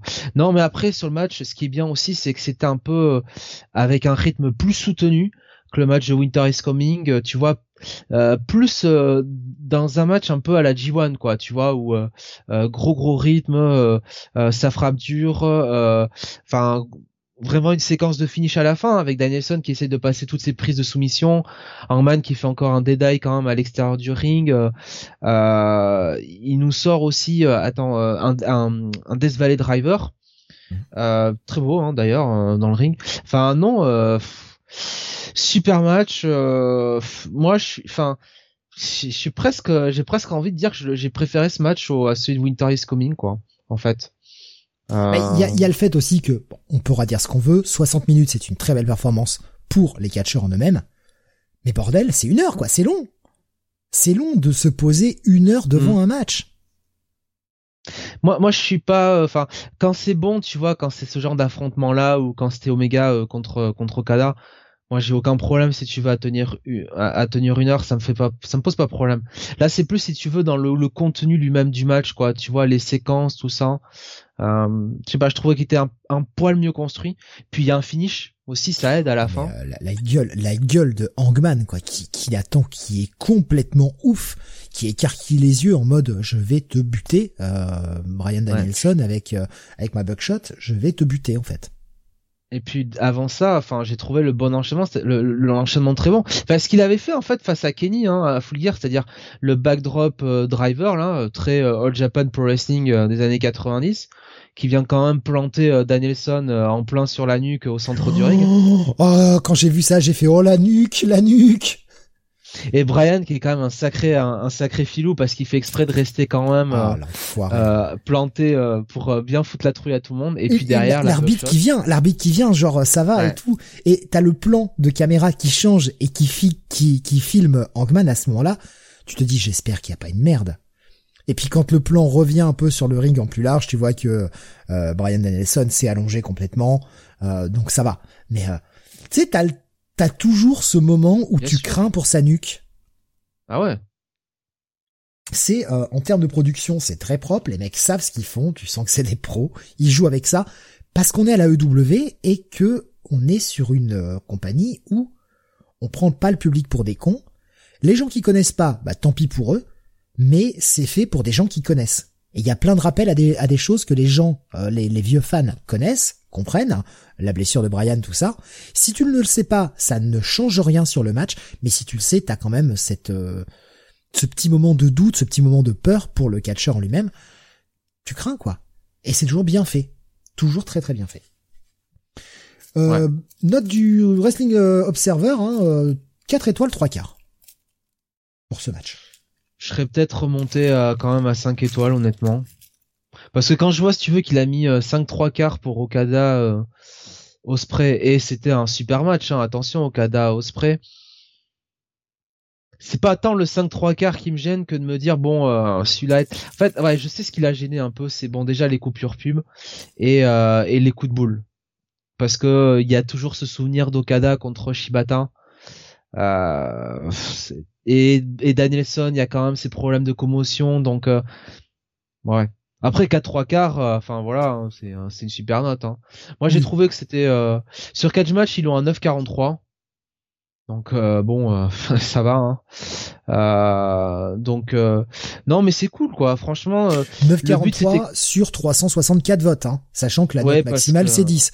Donc voilà, ça permet aussi de, de, bien situer parce que 9,43 si c'est que sur 10 votes, bon voilà, non là on est sur 364 votes et la note maximale est 10, donc c'est quand même voilà, il y a beaucoup de gens qui ont mis 10 parce que t'as d'autres d'autres promotions si tu veux d'autres matchs hein, et je prêche pour ma paroisse hein, même pour la Stardom euh, quand il y a des Siori ou t'as mis Ayashishita il y a moins de notes c'est plus des fans donc tu sais ça permet un peu d'élever la note aussi. Bon euh, All Right Wrestling ils ont pas que des fans non plus euh, enfin voilà quoi. Et il y a beaucoup beaucoup de notes donc euh, dans 9.43 c'est bien puis de toute façon enfin on parle de notes mais il y a je trouve qu'il y a plus important que les notes ou quoi que ce soit il y a le l'impression visuelle tu vois. Et ces deux matchs je trouve ont vraiment élevé le titre euh, Wrestling et ont vraiment élevé Hangman quoi. Enfin, s'il avait besoin encore d'être élevé quoi. Ils ont vraiment montré que et ça le fait changer, je trouve.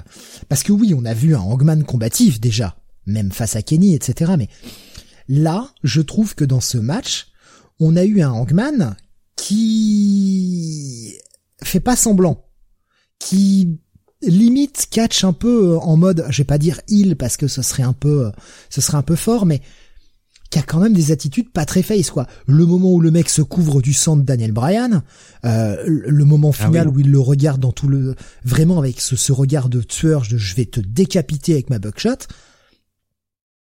Enfin, c'est pas c'est pas des attitudes de face quoi. Disons contre Kenny, il y avait un petit peu euh, bon euh, au fur et à mesure que le match avançait, plus une c'était plus une rivalité entre deux rivaux, tu vois, une euh, une guerre d'usure finalement entre presque le maître Omega et son élève, quoi, tu vois. Puis les Young Bucks qui qui viennent à la fin, enfin il y a le côté un peu familial quoi de ce match-là. Alors que contre Danielson, on, a senti vraiment que c'était, ben en fait, Kangman se sentait euh, comment dire, euh, euh, il en avait marre de de, l'irrespect que Danielson lui le, avait à son encontre quoi. même après le, le, le 60 minutes match quoi. il en avait marre si tu veux que ce, ce mec le le prenne pour une merde et ne le, le reconnaisse pas comme le champion qu'il était et donc à la fin il y a vraiment ce côté ouais tu l'as dit un peu un peu haineux hein, de, de Hangman quoi de dire ben toi je vais te pulvériser. Puis je me souviens aussi que t'as as fait du mal à mes potes hein, du Dark Order, donc euh, voilà, il est temps que tu payes quoi. Et euh, voilà, c'est vraiment un programme euh, avec Danielson qui, bah, sur pratiquement deux mois finalement, allez, on va dire un mois et demi, aura vraiment élevé le titre, aura vraiment élevé Hangman. et, et coup sur coup, Hangman entre Kenny et les deux matchs avec Danielson, il aura quand même fait trois grands matchs. Il aura quand même montré que il méritait cette place de champion, il méritait ce titre de main eventer et pas simplement parce que euh, il était charismatique et euh, qu'il y avait une storyline qui le portait quoi, tu vois. Il y a aussi quand même derrière tout ça un, performer in ring qui est quand même euh, qui est quand même assez énorme parce que bon, je veux bien que Danielson soit au sommet de son art, hein, soit absolument de fire, hein, mais là Hangman il a encore été il a encore été grand hein, sur ce match, hein, je trouve. Je suis allé vérifier la note hein, de Winter is Coming, euh, donc le match de 60 minutes. Meltzer avait mis 5 étoiles, il a mis donc 4, 3 quarts à celui-ci, donc il a juste préféré euh, le 60 minutes, mais pas de beaucoup, hein, les, les, matchs sont relativement équivalents. Brian Danielson qui... Enfin, honnêtement, hein, je ne sais pas comment on va le remettre face derrière tout ça. Parce que, enfin, le mec catch comme un heel, passe son temps à s'enfuir, nous refait encore ces petits, euh, ces petits sauts là. Mm en se tapant les mains là. Bah, c'est un petit échauffement, Steve. Comme comme comme nous euh, quand on était au, quand on était à l'école, tu vois. Enfin, le, le mec, le mec est pas face. C'est pas possible. Alors je veux bien que dans cette storyline il soit pas face parce que bah on voulait faire un face contre un heal, mais mais après avoir catché comme ça, je le vois pas euh, redevenir face. Le... Faudra voir la prochaine promo qu'il fera. Voilà, faut voir le follow-up, c'est toujours comme ça.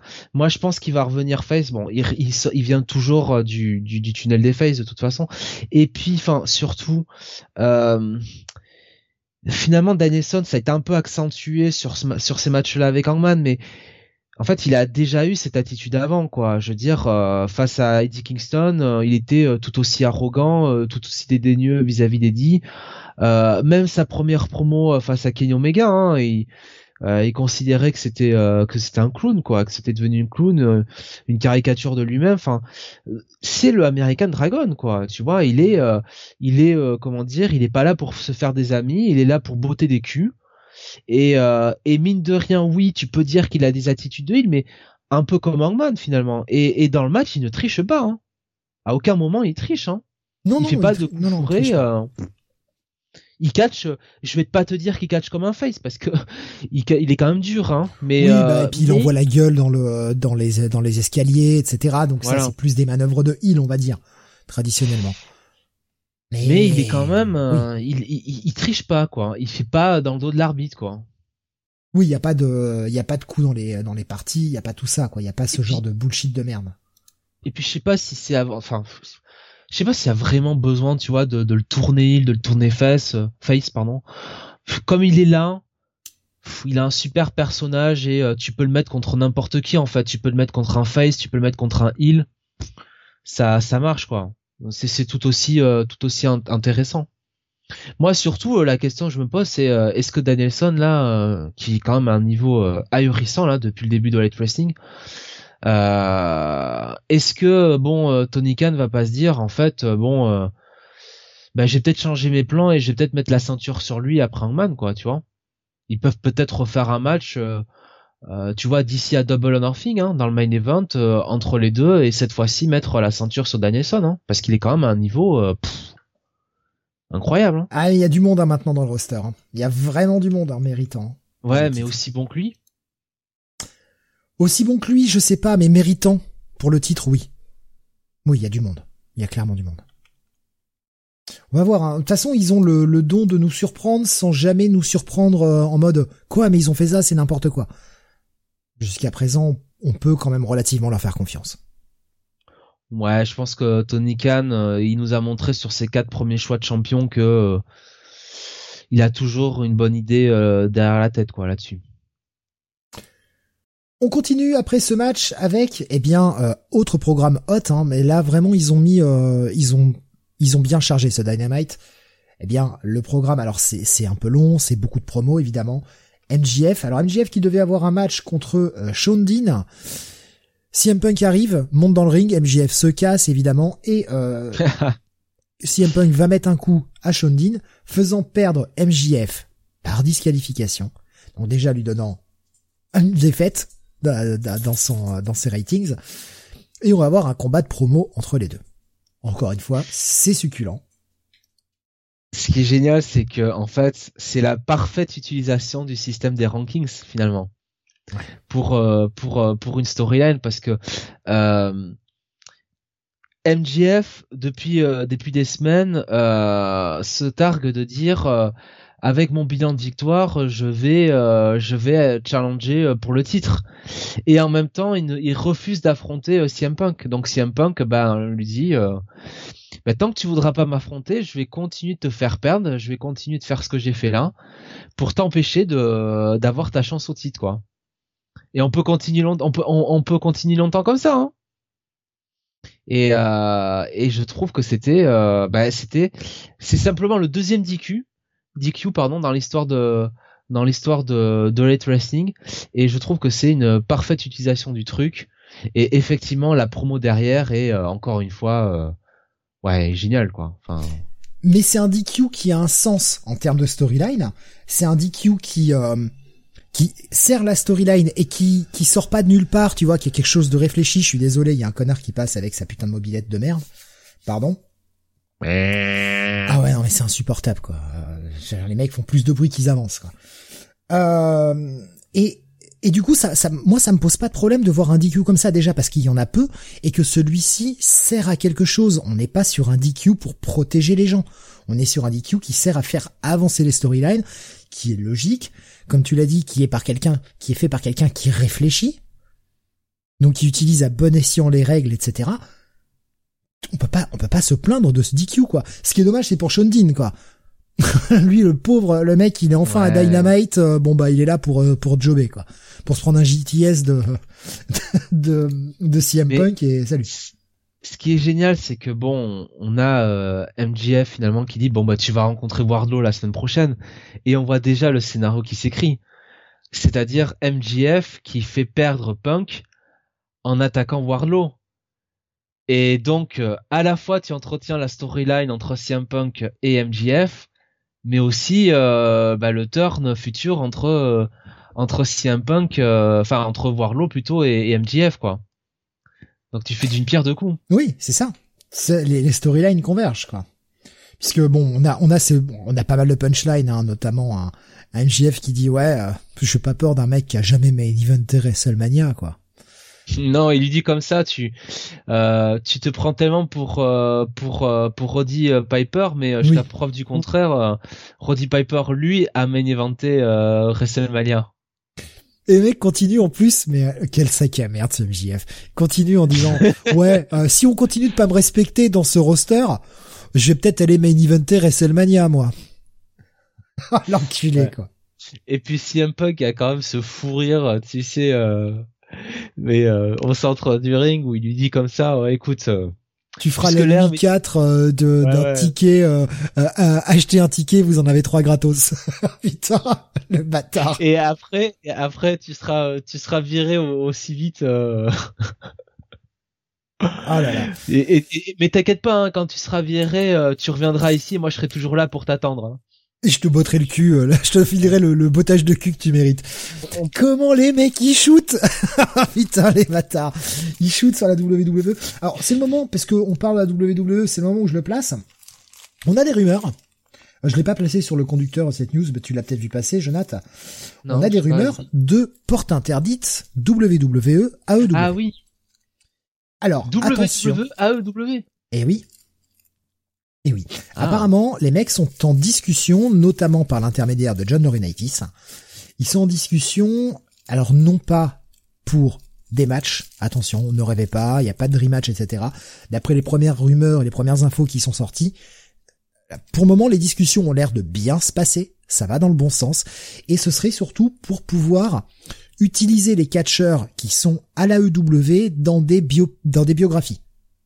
Donc sûrement Ah, dans oui. des dans des trucs euh, comme ils font sur le network, euh, les épisodes spéciaux sur euh, qui revient sur la carrière d'un catcheur et on a des interviews de catcheurs récents qui les ont affrontés ce genre de trucs là. C'est un premier pas. Peut-être que ça n'ira que là-dessus. Il y aura peut-être pas d'accord sur des matchs. Mais à la rigueur, c'est pas grave. Mais au moins qu'il y ait une bonne entente là-dessus. Et l'AEW en plus. S'ils sont malins, ils, ils joueront en mode, Ah, je vous les prête, mes catcheurs. Puisque c'est pas pour faire du catch. Je vous les prête. Eux, ça leur fera de la pub, déjà. Et puis ils montreront que eux, ils sont bien dans l'histoire. Ils sont gentils, eux, ils prêtent leurs catcheurs. Il y a besoin. Ils sont là pour l'amour du catch. Ils sont pas là pour faire du business. Ils ont tout à y gagner à accepter à la EW. Mais apparemment, selon les rumeurs, ça a l'air d'être en bonne voie et ça a l'air de se, de bien se passer les négociations. Ça reste des rumeurs, ça reste à prouver. Euh, Pour le moment, il n'y a rien de signé encore d'officiel, ou en tout cas rien n'est sorti officiellement. Voilà, c'est la petite news en passant.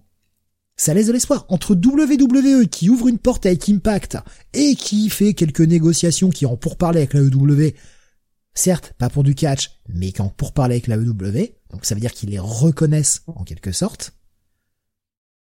Qui sait? Quelle surprise nous réserve 2022 quand même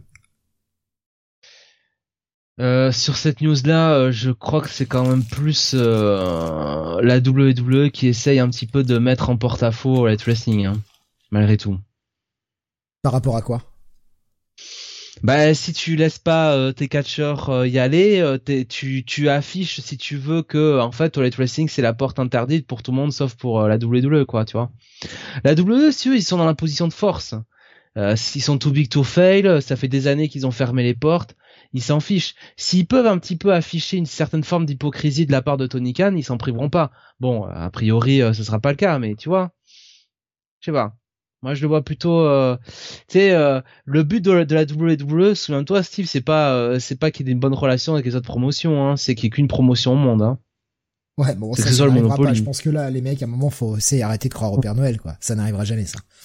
Ben, ouais, mais tu seras, tu seras étonné de, tu seras étonné de, du nombre de personnes à la WWE qui croient au Père Noël. Hein. Peut-être que si Vince se laisse pousser la barbe un jour, mais sinon, je, je vois pas comment ça arrivera. Et à noter quand même que bon, euh, au chapitre de la, la porte, euh, euh, la porte interdite, il y avait apparemment des rumeurs comme quoi il y aurait des catcheurs dans le Royal Rumble masculin aussi. Ouais, pour le moment, il y a rien d'annoncé officiellement. Ça reste des rumeurs. Comme on n'a pas vraiment de nom, en tout cas moi j'en ai pas vu passer. Alors si t'as des noms qui, qui sont passés, moi j'ai rien vu passer en termes de noms. Imagine des mecs de la New Japan qui viennent. Adam Cole qui arrive, mais tu sais avec une perruque, cheveux courts. Là, moi je me Oh, pisse putain. dessus. Là, je me pisse dessus. hein. Avec un, un costume, tu vois, en mode manager, je me pisse dessus, sérieux. Et je filme, et je partage. Euh, continuons sur cette carte du premier Dynamite sur Ouais. TBS. Bon, ce petit segment de merde avec Wardlow et Shawn Spears.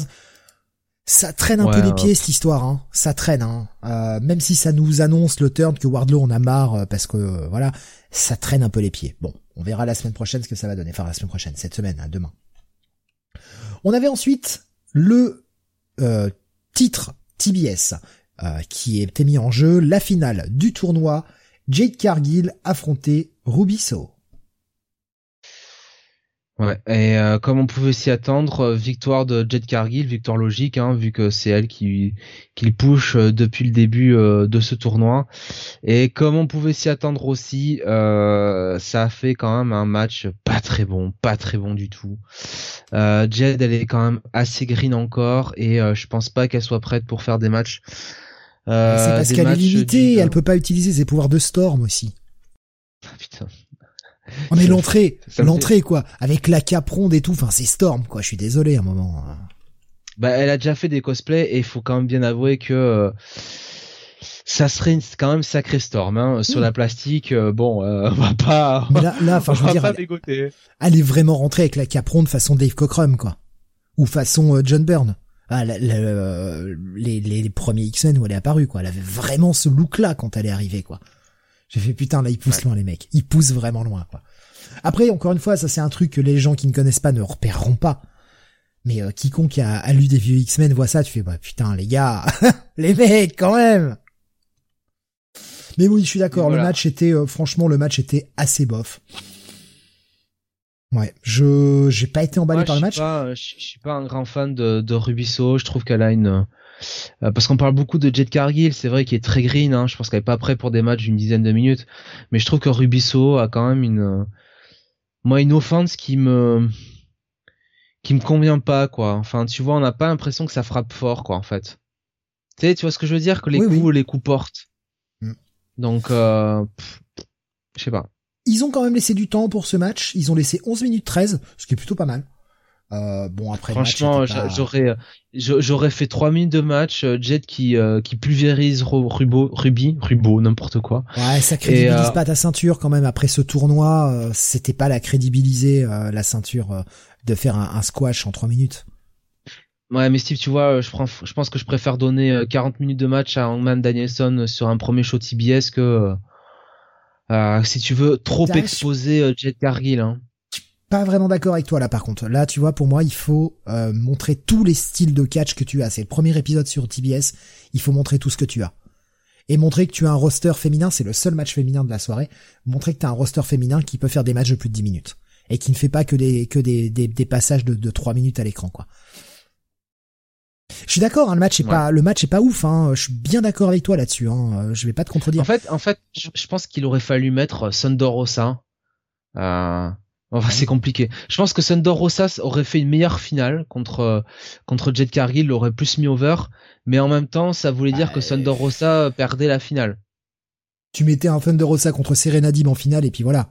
Hein euh, T'avais un bon match. Ah bah, idéalement, idéalement, en fait, tu finissais le tournoi avec Serena Dib contre Ikarushida. Oui aussi. Tu faisais pas le troisième match. Tu faisais pas le troisième match entre les deux, et tu faisais le. Ben en fait non, euh, du coup euh, tu faisais pas le deuxième match entre les deux puisque euh, le deuxième match était pendant le tournoi. Tu faisais le deuxième match entre les deux sur la finale quoi, et tu couronnais Serena Dib. Bon après on, on peut pas pouvoir leur, on va on va pas leur reprocher d'essayer de créer des stars de, de pousser des nouvelles des nouvelles têtes voilà parce que parce que c'est ce qui se fait pas en face et qu'on est les premiers à critiquer là ils le font on va pas leur reprocher quoi non alors oui bon, oui Green oui euh.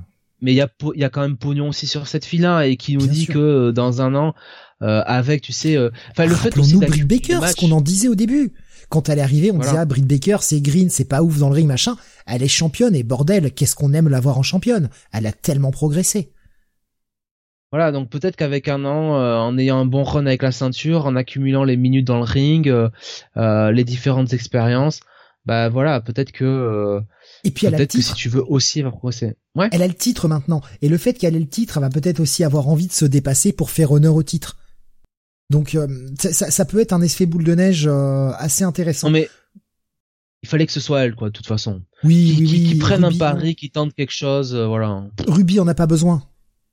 Ruby en a clairement pas besoin, donc euh, non non c'est euh, non non c'est le bon choix, il hein, y a pas il y a pas de problème. Et, et, et, franchement, je veux dire, enfin, je pense que, enfin, je, je pense que le la manière dont Tony Khan voit Rubiso, euh, je pense qu'il la voit un peu trop haute pour ce qu'elle est réellement, quoi. Franchement, c'est pas. Oui, enfin pour le moment il lui donne pas le titre. Hein. Je pense, je pense, je, pense qu'il est, pas, il est pas si con que ça. Il la hein. positionne il la positionne quand même plus haut que d'autres, quoi. Tu vois ce que je veux dire? Hmm. Oui, il a qui sont plus talentueuses que lui. Il la positionne en challengeuse comme il a positionné euh, une Thunder Rosa ou une Serena en challengeuse sans leur donner le titre. Mais pour pour Rosa ou pour Dib, ça arrivera. Pour Ubisoft, je suis pas sûr. Ouais. Il faut il faut des challengeuses crédibles. Il faut des gens qui soient construits forts pour que la le la, le, la championne en l'occurrence la championne euh, soit challengée vraiment avec quelque chose d'intéressant et que ce soit pas des squash. Mais c'est pas pour autant qu'on donne la ceinture au challenger à chaque fois. Non, je, je pense que, que Rubisso, il la construise, mais il la construise en tant que challengeuse, mais challengeuse qui sera pas récompensée. Au mieux, elle aura le titre TBS, mais je la vois pas avec le titre, euh, le titre féminin. C'est mon avis, hein, je peux me tromper, hein, mais euh, là, vu l'état des choses, je la vois pas avec le titre féminin. On continue avec euh, bah, un match que j'ai pas trop compris. C'était pas mauvais hein, dans le ring, mais euh... alors tiens, si petite euh, petite stat puisqu'on vous a donné la note cage match puisqu'on l'a sous les yeux. Euh, la note cage match de Adam Page contre Brian Danielson, on l'a dit, hein, c'est 9,43 basé sur 364 votes, une note sur 10. Là, ce match Jade Cargill contre Rubiso, basé sur 182 votes, c'est 3,62 de moyenne. Ça fait mal hein, quand même. Hein. Eh oui. Euh, donc le Eh match oui, suivant, c'est Malakai Black face à Brian Pillman Ouais. Jr. Un match qui a été en plus interrompu, enfin qui était en picture in picture avec la pub. 6 minutes 02, euh, bon pas ouf. Hein. Pas mauvais mais pas ouf. J'ai rien compris. J'ai rien compris. Euh, pour moi, euh, ce match, ça devait être le, euh, comment on appelle ça, la, la, le, la, la valeur, euh, la valeur refuge, quoi. Tu vois, si jamais ils étaient trop longs dans le show comme ça pour faire, faire un squash, quoi. Pour moi, ça devait être un squash. Euh, Malakai rentre, Brian Pillman rentre, boum, il lui met, euh, il lui met un, un black mass, on, on en termine là, quoi. Là, c'était beaucoup trop long. Et puis, moi, je suis désolé. Euh, et je m'étais déjà fait la réflexion euh, après euh, Grand Slam, mais Brian Pillman Jr. il est pas prêt pour avoir euh, un, un match à Dynamite quoi. Pas avec le niveau qu'il y a dans ce roster quoi. Il est, euh, il est pas, il est pas assez bon quoi. Et il est, euh, il est, euh, ouais là il a, là il y a un gros botch quoi à la fin quoi, notamment quoi avec le springboard. Alors ça passe parce que tu peux te dire que bon, il tente un springboard, euh, euh, ça passe pas, tu sais comme Pac une fois l'avait fait Mhm. parce qu'il avait le, le eye patch. Mais là, euh, c'était clairement un botch. C'est clairement un, un Malakai se préparer pour le choper avec le Black Mass euh, euh, quand lui était en l'air. Donc euh, non, et, et même sans le botch, je, je, je trouve que pff, Brian Pillman Jr. il a pas, il a pas le niveau quoi. Et Malakai, ce genre d'adversaire là, il devrait les squasher quoi. Voilà, devrait même pas, euh, même pas, euh, même pas se poser la question quoi. Si c'est Dante Martin, tu vois, qui est peut-être euh, du même niveau sur la carte, Dante Martin. Dante Martin, si tu veux, tu peux faire un match long, quoi, avec lui, parce qu'il a le talent. Il, peut tenir. Mais Brian Pillman Jr., non, quoi. Je vais te dire ce que je pense et tant pis si ça plaît pas aux gens, je m'en branle. Enfin en même temps, je vous l'ai dit en 2022, j'en ai plus rien à foutre. Je dis ce que je pense. Ils sont en train de chier Malakai Black. Voilà. Pour moi, là, ils sont en train de faire une erreur. Ils ont voulu le construire fort en mode le mec est gothique, le mec est euh, noir, il est sombre, machin, il a sa tache qui est sur la gueule, qui grandit, etc. Sauf que maintenant, ça fait plus de six mois qu'il est là. Cette histoire n'avance pas. Le mec est enfermé dans une espèce de feud avec Brian Pillman Jr. et Julia Hart. Mais qu'est-ce qu'on en a à branler? Malakai Black, faut au moins le mettre sur le titre TNT, faut au moins le, le crédibiliser un peu là. C'est comme quand on a enfermé Rousseff avec l'histoire avec les Best Friends où ça n'avançait pas. Et là, ils font la même chose avec Malakai Black. Alors je comprends, ils font un peu de, ils font un peu de place pour tout euh, sur la carte. Il faut laisser aussi d'autres respirer un petit peu, mais ils sont en train de le chier là. Je, je comprends pas le délire. Vraiment. Euh, je sais qu'ils laissent leurs catcheurs libres de faire un peu ce qu'ils veulent, mais à un moment, faut aussi que Tony Khan tape du poing sur la table. Est-ce que franchement, là, t'as... Moi, j'en suis au point où, quand il y a Malakai Black sur la carte, j'ai même pas envie de voir le match. Je m'en branle. Ce match-là, face à Brian Pillman Jr., alors ça vient aussi du fait que c'était Brian Pillman Jr., que je trouve pas forcément très bon. Ils essayent de le mettre un peu en avant, d'en faire un mi-quart d'heure euh, solide, mais je trouve que c'est pas ça. Bah, ce match, je l'ai vu en accéléré, parce que je m'en branle. J'en suis au point où, même à la EW, où créativement le mec peut s'exprimer, je regrette le Alistair Black de la, de la NXT. Bon, là, je pense que tu... euh, Moi, moi, je pense qu'ils ont clairement, euh, ils t'ont clairement donné quand même les indices sur euh, la storyline, euh, ce qui, ce qui va, ce qui va se passer. Je pense Ouais, que. mais ça n'avance pas. Ça fait six mois, ça n'avance pas, donc à un moment, c'est chiant. Ben là, c- ça- ça- ben déjà, ça va avancer parce que Brody King va va va arriver. Il y a quand même eu ce teasing. Il y a aussi le rôle de Pac euh, là-dedans. Très clairement, euh, Pac, il est pas absent depuis un moment euh, pour rien. Il est encore rappelé à l'antenne. Ils ont encore dit que bon, qu'est-ce qui se passe avec Pac Je pense que ça va ça va s'accélérer. C'est un programme d'attente. Voilà ce qui s'est passé. Je suis d'accord avec toi. on aurait, enfin ouais, Brian Pillman Jr. ça fait. ça fait pot de zob, mais je, je m'inquiète pas trop, quoi. Je m'inquiète pas trop pour Malakai. Non, mais là, il m'ennuie. Franchement, Malakai m'ennuie. C'est, quand même dingue. Le mec, euh, le mec en est rendu à m'ennuyer, quoi. Je m'en fous, euh, honnêtement. C'est trop long. Je comprends de pas hotshotter les trucs. Je suis d'accord pour la construction sur la durée, mais, mais là, j'ai l'impression qu'il n'y a pas d'évolution. une construction sur la durée implique qu'il y ait une évolution. Là, je n'en vois pas. J'ai l'impression que ça fait deux mois que ça stagne, vraiment. Pur et dur que ça stagne, que ça n'a pas bougé. Et le mec n'a toujours pas été en pay-per-view, bordel. Si, il a été à Full Gear. Ouais. Son match m'a pas marqué, hein, je t'avoue. Bah, tag match avec avec Andrade et, et euh, Cody. Ouais, mais le match m'a pas marqué quand même. Il a euh, été quand même, il a battu Cody à Grand Slam quand même. Enfin, ouais, je sais pas. Tu sais, ils peuvent pas tout mettre, peuvent pas mettre tout le monde non plus trop fin en avant, quoi. Tu vois, enfin, c'est compliqué, hein. Et c'est les limites pas mettre tout le monde en haut de la carte, bien sûr, mais euh, mais là, on est sur du lower mid card quand même.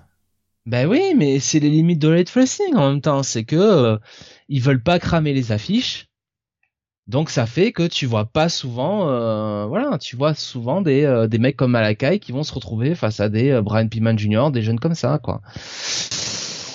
Ils essayent, ils essayent de. Le problème, c'est que si encore Malakai les construisait un peu, tu vois, les rendait plus forts, mais même pas. Je veux dire, est-ce que Brian Pillman Jr. en sort plus fort de ce match? Non. Et puis, il y a l'après-match où Malakai descend du ring, revient pour savater Brian Pillman, Julia s'interpose, et les Lucha Bros arrivent. La lumière s'éteint, et là, Malakai a changé de place, il est plus sur le ring, il est sur le, le stage, tandis que les Lucha Bros sont dans le ring. Eh ben ouais, mais spooky shit, quoi. Ça fait tâche. Je trouve que ça fait tâche je, vraiment, j'ai du mal à comprendre. Tu vois, il, y a quand même des choses hein, euh, qu'on nous dise pas qu'on est euh, pro AEW et anti WWE. Moi, il y a des choses qui la, la AEW là m'emmerde et Malakai Black en fait partie. C'est dommage. Hein. J'étais très content de le voir arriver. Je me suis dit, il va pouvoir s'exprimer créativement parlant. Et pour le moment, je suis déçu ça reviendra peut-être, hein, euh, mais euh, si je me, si je latte la WWE à chaque fois qu'il y a des choses qui me font chier, je vois pas pourquoi je le ferais pas à la EW. C'est pour être juste, en fait. Kael qui nous disait, moi Julia je m'en fous pas. Ouais, mais elle fait pas grand chose, quoi. Elle fait pas grand chose, hein. bon. On va passer au main event. J'ai hurlé. Ah, j'ai hurlé. Bah, les Lucha Bros euh, contre Jurassic Express, donc Jungle Boy et euh, Luchasaurus avec la victoire de Jungle Boy et Luchasaurus qui euh, sont donc les nouveaux champions de tag. Et effectivement euh, alors très très bon match un très bon main ah event mais ah marqué par euh, marqué par la bah, la blessure de de Ray Phoenix hein, qui s'est retourné le bras hein, littéralement donc ah putain si vous avez jamais vu un bras se plier dans l'autre sens eh ben là vous allez le voir. Et puis en plus il y a eu deux trois replays où on voit bien le bras se retourner ah bordel. Et ce qui est dingue, c'est qu'on le voit dans les replays et jamais il n'en parle. Les mecs en ont jamais parlé, quoi. Quand t'as l'œil, que t'as l'habitude, tu vois tout de suite qu'il y a quelque chose qui va pas. Bon, de toute façon, tu vois le bras dans l'autre sens. Tu vois que le mec appelle le staff médical. Enfin voilà, si t'as l'œil un tout petit peu attentif, tu vois les trucs. Mais jamais les commentateurs ne vont en parler. Je sais pas si c'était le, le finish qui était prévu. Sincèrement. J'en ai aucune idée. Est-ce qu'ils ont décidé de changer le finish à la dernière seconde?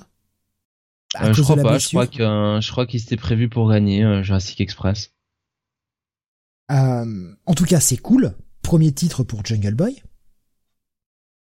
Ouais. Ouais, c'est bien pour lui. Ouais. Certes, un titre tag, ça va parfaitement avec la construction de cette carte pour le premier Dynamite sur TBS on a eu un match pour le titre avec bah, le, main event et le, haut de la carte. On a eu un match féminin. Certes, on est sur la mid-card féminine, mais on a eu un match féminin. On a eu des matchs simples euh, de masculin et on a eu match tag. Et on sait que la EW a la meilleure division tag euh, actuelle. Hein. Oui. Franchement, avec ce Dynamite, ils ont carrément assuré pour le premier Dynamite sur TBS qui pouvaient peut-être être exposés à un nouveau public en leur montrant le meilleur de ce qu'ils ont à proposer. Peut-être pas le meilleur meilleur, mais en tout cas le, haut du panier de ce qu'ils pouvaient proposer sur un show weekly.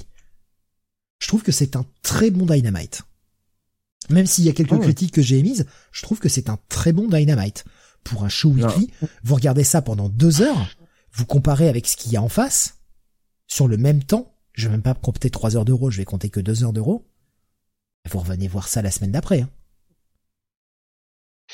Et euh, et donc euh, ben après ce, ce, ce très bon show, on avait euh, ben on avait Battle of the Belt, Steve. Ouais, alors on va faire un tout petit point sur le Rampage parce qu'il y a eu quelques follow-up sur le Rampage.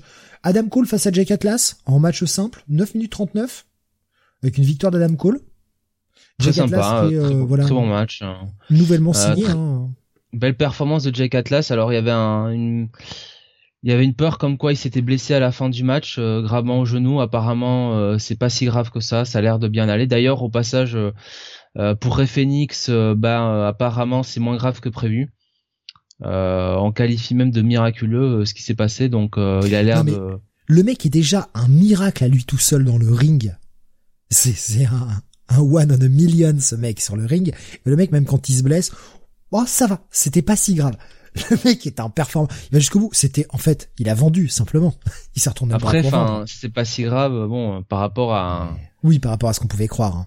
Voilà, donc après, on verra euh, comment, euh, comment est sa, comment sa, sa, sa rééducation. Mais en tout cas, on sait qu'il n'y a pas de, il y a pas de fracture, déjà. Je crois que c'était ça, le truc, c'est qu'il n'y a pas de fracture. Donc c'est déjà ça. euh, donc... il y aura de convalescence. Tiens, on a oublié, euh, si, on a oublié un truc sur le Dynamite. Le retour de Chris Jericho. Ouais, non, en fait, on a, on a rien oublié. J'ai trouvé ça cringe. J'ai trouvé ça, vraiment Ouais, non, le, segment, le segment était pas ouf. Le segment était pas ouf, je suis bien d'accord, mais le retour de Chris Jericho, parce que ça faisait quelques mois qu'il était absent, il devait partir en tournée, mais en plus, sa tournée, il a été obligé de l'annuler pour des raisons médicales qu'il n'a pas dévoilées. Euh, problème à la gorge, mais qu'il n'a pas dévoilé. Il est de retour sur le ring. Bon, écoute.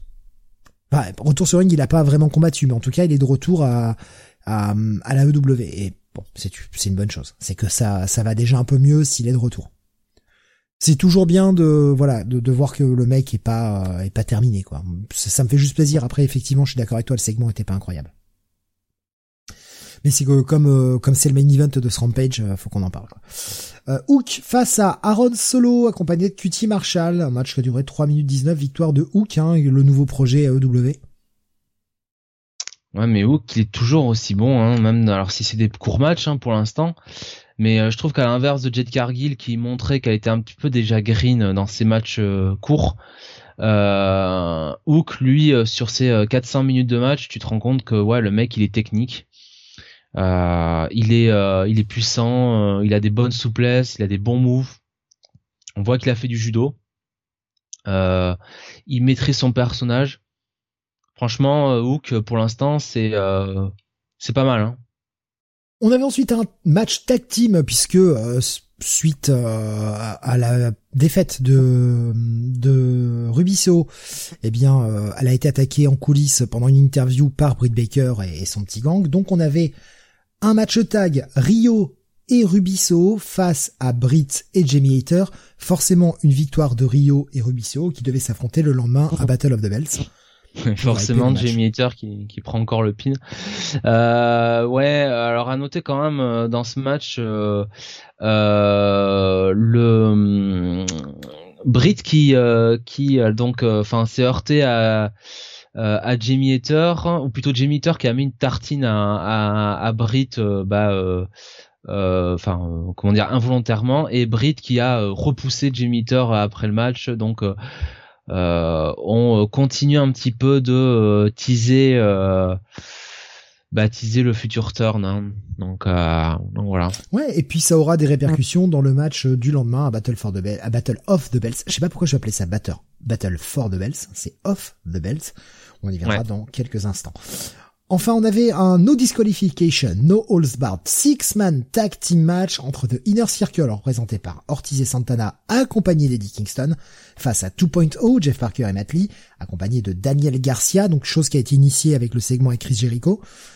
Donc Chris Jericho qui n'a pas combattu, mais qui était au commentaire hein, pour ce pour ce rampage. Et ce sera une victoire du Inner Circle en 13 minutes 50. Bah plutôt un bon main event, hein, je trouve, euh, bonne action, euh, voilà. Euh, alors un match effectivement à stipulation, hein, donc avec tout ce que ça comporte. Donc c'était plutôt plutôt plutôt bon, voilà.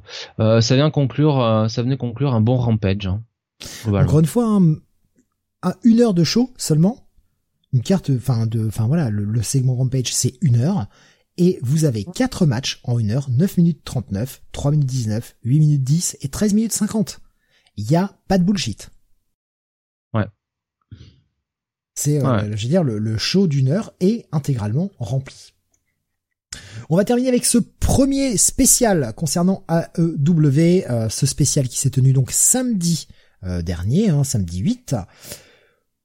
Ça s'appelle Battle of the Bells. C'était que des défenses de titres. Les défenses de titres que nous n'avions pas eues lors du premier show sur TBS. Vous les avez donc ce samedi soir. Et on ouvrait avec, eh bien, euh, le titre TNT intérim qui était défendu donc euh, par Sammy Guevara face à Dustin Rose. Alors, est-ce que tu veux nous rappeler un petit peu l'histoire, euh, Jonathan, par rapport à Cody Rhodes et tout ça? Le, match qui était prévu, c'était Cody contre Sami Guevara, donc le, match revanche hein, pour le titre TNT. Et euh, le problème, c'est que bah, euh, Cody a dû déclarer forfait euh, à cause ben, bah, de, des raisons sanitaires hein, du Covid, puisque des personnes de sa famille ont contracté le, Covid et grosso modo, ben il me semble que bah, Cody tout simplement est qu'à contact, donc il voulait pas, il voulait pas prendre de risques. donc voilà, donc ils ont changé, ils ont fait ce match pour le titre intérimaire ils ont fait ça un petit peu à la UFC hein, finalement. Euh, donc c'est Dustin Rhodes hein, qui a remplacé euh, finalement Cody face à Sami Guevara. Et, c'est Sami qui, a gagné le match logiquement. J'aurais fait quand même sans tout le truc avec les tables là, franchement. je sais pas ce qu'ils ont dans la famille Rhodes hein, avec l'overbooking, mais là, bon, ouais. par contre, j'ai bien aimé que le final soit une série de pins et euh, que ça se finisse, tu sais, par euh, par euh, par un pin parce que on a toujours ces séquences là. dans les matchs, cette série ininterrompue de pins. Mmh. Et, et là, si tu veux que bon ben pour une fois ça passe entre guillemets, pour une fois qu'il y ait voilà qu'il y a, a quelqu'un qui qui arrive à gagner comme ça, bah voilà c'est c'est comme toutes les prises de soumission utilisées par Brian Danielson, ça permet un petit peu de, de mettre dans la tête des gens, bah ouais non, on peut finir le match comme ça quoi. le roll-up, le roll-up parce que c'est finalement plus ou moins une séquence de roll-up. Hein. Euh, je te roule, je me relève et je te roule dans l'autre sens. Le roll-up peut être utile pour gagner et pas simplement pour euh, faire des victoires un peu à l'arraché. Là, le, le roll-up sert à quelque chose et enfin est efficace. Bah, je sais, je sais pas comment l'exprimer, mais ça c'est pas euh, c'est pas aussi c'est pas aussi con que bah quand tu le vois encore une fois désolé pour la comparaison mais dans beaucoup trop de matchs WWE où t'as un roll-up qui sort de nulle part quoi. Là, en plus, bah, je veux dire, il y a l'épuisement du fait d'être bloqué une première fois. Tu donnes toutes tes forces pour te dégager euh, euh, avant le compte de 3. Tu bloques l'adversaire dans l'autre sens et c'est vraiment une bataille d'épuisement, comme quand, euh, bah, par exemple, le cas japonais où les mecs se mettent des, des, des coups dans la gueule, à toi, à moi, à toi, à moi, jusqu'à ce qu'il y en ait un qui se relève pas, quoi. Ouais, voilà, c'est ça. Donc ça, j'ai trouvé ça, j'ai trouvé ça intéressant. donc globalement ils ont laissé du temps hein, pour ce match. 16 euh, 15, le match était pas dégueu. Franchement, c'était très agréable. bon match de télévision. Voilà, bon match de télé. Ça aurait pas été euh, dans un match de, pay-per-view, mais c'est un très bon match de télé, je trouve. Et donc Sami Guevara qui euh, prend le titre intérimaire en attendant. Et qui est challengé après le match par par Daniel Garcia et les deux se retrouveront du côté de, de Dynamite. On avait ensuite donc autre match pour le titre puisque c'est le principe de ce spécial. Attention, on est bien sûr un spécial et pas un pay-per-view, donc c'est un, un truc diffusé à la télé. Il y en aura, je crois, ils ont prévu 4 dans l'année, euh, quelque chose comme ça, si ma mémoire Ouais, 4, je crois qu'il a dit 4, ouais. Euh, on avait donc euh, Ricky Starks, euh, donc champion FTW, face à Matt Seidel. Ouais, euh, ben... Euh match moyen bon euh, correct, pas plus que correct ça. pas plus que ça euh, bah match pour mettre la ceinture euh, donc euh, FTW en avant. Et, et voilà puis bon je pense que tout le monde enfin on sait pas que bon il y avait pas il y avait un énorme suspense aux autres matchs mais là très clairement bon Matt Seidel contre contre oh, putain contre Ricky Starks on peut pas avoir d'autres résultats que euh, qu'une victoire de de de Ricky Starks. Donc euh, ouais ça mais c'était correct quand même. C'était euh, ça allait c'est un match encore une fois qu'ils ont booké de toute façon après le, forfait de Cody hein, donc c'était un peu pour pour ben voilà pour renforcer un petit peu la carte, quoi. Oui, puis bon, il reste dans la logique des défenses de titre. Voilà, il y avait un titre en jeu. Bon, pas pas le meilleur match, un match correct. Voilà, pareil, encore un bon match. On va dire un bon match de télé. Hein. En plus, ils ont laissé du temps, 9 minutes 4, mais euh, voilà, j'aurais vu ça en pay-per-view, j'aurais gueulé parce que j'aurais trouvé ça euh, pas ouf pour un pay-per-view. Là, la télé, euh, ça reste un match correct. encore une fois, hein, je dis que c'est donc ce sont des spéciaux AEW. J'ai pas donné le nom. C'est une, émission qui va donc s'appeler Saturday Fight Night. Hein, c'est le nom qui a été choisi pour ces différents spéciaux qu'il y aura. celui-ci, c'était Battle of the Belts. Les autres s'appelleront pas forcément autre chose que Saturday Fight Night. Hein. Enfin, le main event de cette soirée, troisième et dernier match pour ce spécial d'une heure, c'était le match pour le titre féminin, le titre euh, World. Ouais, Britt Baker qui a conservé sa ceinture en battant euh, euh, en battant Rio. pour moi, c'est mon match, moi c'est mon match préféré de la soirée. J'ai trouvé que Rio avait été excellente sur ce match, qu'elle avait vraiment montré que c'était vraiment l'une des, des meilleures workers de, de la promotion. Ouais. Et euh, je suis un peu déçu. Euh, je, suis je, suis un peu déçu par Brit en fait. Parce que Brit a le potentiel de gagner sans triche en fait. Je sais que c'est avec son personnage de heal, etc. Mais ça me saoule de l'avoir toujours avoir recours à ça alors qu'elle est capable de gagner le match par elle-même quoi. Et tout cet overbooking autour de Brit, je trouve que ça commence à la décrédibiliser en termes de championne. Ouais, ouais. Il n'y en avait pas besoin. Ça aurait dû être le match que Britt euh, gagnait euh, sans l'aide de, Jamie Hater et de et. Euh, bon, il continue un petit peu toujours de, de teaser un petit peu le, turn, le turn de Jamie, hein, qui à la fin, bon, va prendre dans les bras, va prendre dans les bras Britt Baker. qui veut absolument être celle qui donne la ceinture à Britt Baker, donc il y aura un turn. Euh, je pense que le turn, ce sera, à mon avis, euh, Jamie qui va euh, qui va pulvériser euh, qui va pulvériser Brit parce que je pense que leur but c'est quand même de tourner face euh, Brit Baker et et ça bon alors quand ça arrivera je pense que déjà faudra que Brit Baker perde le titre et probablement contre Thunder Rosa Enfin, faut espérer que ce soit contre Thunder. Je vois pas trop qui d'autre de toute façon. Euh, donc voilà.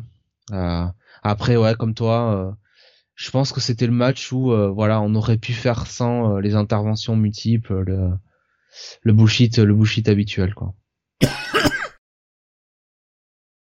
Voilà. Et d'ailleurs, à un moment, on a quand même. Merde, je, je, du coup, j'ai, vous m'avez entendu tousser. Oui. Eh merde, je pensais avoir coupé pour tousser justement, je suis désolé, j'ai foiré. Euh. Excusez-moi. Du coup, je, j'ai allumé mon micro pour tousser alors je pensais le couper, je le rallume pour parler, en fait je le coupe. Donc ce que je, disais c'est Rubel qui se fait euh, renvoyer en coulisses euh, et se fait virer donc de, des abords du ring par Aubrey Edwards. Peut-être que c'est le début aussi de euh, bah, du stop au bullshit de Britt Baker. Ce serait pas mal. Euh, faudrait que ça continue ces voilà. Mais ça m'emmerde parce que Brit est vraiment méritante. Je veux dire, aujourd'hui, effectivement, il y a deux ans, elle aurait eu besoin de tout ça pour gagner ses matchs, machin. Mais elle a vachement progressé et maintenant dans le ring, elle est totalement capable. Et je, vraiment, comme je le disais juste avant, cet overbooking finit par la desservir en tant que championne. Ça la crédibilise pas, ni en tant que championne, ni en tant que catcheuse. Et c'est bien dommage parce qu'elle est vraiment elle est devenue très intéressante sur le ring. C'est pas la meilleure du monde, on est d'accord, mais c'est une catcheuse solide, avec un bon move, avec un bon set de moves, capable d'encaisser des matchs, capable de vendre, capable de faire des jolies choses. C'est dommage qu'on ait constamment recours à cet overbooking pour la plus ou moins la protéger. Je trouve que ça la dessert à force. Mais après le match était, traité vraiment bien, un bon match. Voilà, 12 minutes 45 un bon match qui finit bien, un bon petit show d'une heure, sympathique. Ouais. Ouais. Est-ce que c'est le meilleur des spéciaux qu'ils nous ont proposé Non. Ouais, mais une heure de show, quoi. Enfin, ça te limite, de toute façon. Et t'avais le premier show. Et t'avais en plus un drôle de timing parce que t'avais le premier show sur TBS le mercredi, quoi. Donc, euh... Ouais, mais il y a eu trois shows télévisés euh, Dynamite hein, cette semaine, hein, puisqu'on a eu euh, Dynamite tout court, on a eu Rampage, enfin je dis Dynamite pardon, AEW, Dynamite, Rampage et ce Saturday Fight Night Battle of the Bells. Et on, si on compte avec les shows YouTube, le Dark Elevation et le Dark, il y avait cinq shows AEW cette semaine. Impressionnant quand même. Avec un roster bien conséquent. Hein. Voilà, c'était une très grosse semaine de catch. Euh, pas comme ça toutes les semaines, hein, par pitié, hein, parce qu'on va pas tenir, hein, on pourra pas. Hein. Euh, je voudrais qu'on fasse, avant de, conclure, un petit point sur les audiences. Je vais euh, dégager ça, hop, on va se remettre avec la scène toute rouge. un petit point sur les audiences, puisque nous avions ce New Year's Evil. Alors, les audiences qui ont été collectées par Jonathan, merci de l'avoir fait, j'ai complètement zappé. Euh, J'avais pas eu le temps en plus. Euh, donc le New Year's Evil qui a fait plutôt un bon score, 685 000 téléspectateurs, 0,16 euh, sur les 18-49. Donc pour un show spécial, le lancement de début d'année, c'était pas dégueu pour la pour la NXT. Je pense qu'ils en attendaient peut-être un peu plus par rapport à d'habitude, mais on est dans le haut du panier des audiences de la NXT depuis quelques mois. Oui. Rampage, on va se garder Dynamite pour la fin. Rampage a fait 588 000 téléspectateurs avec une part de marché de 0,24 sur les 18-49. C'est un bon show, hein, pareil, hein, 588 000, on est dans les bons scores pour Rampage.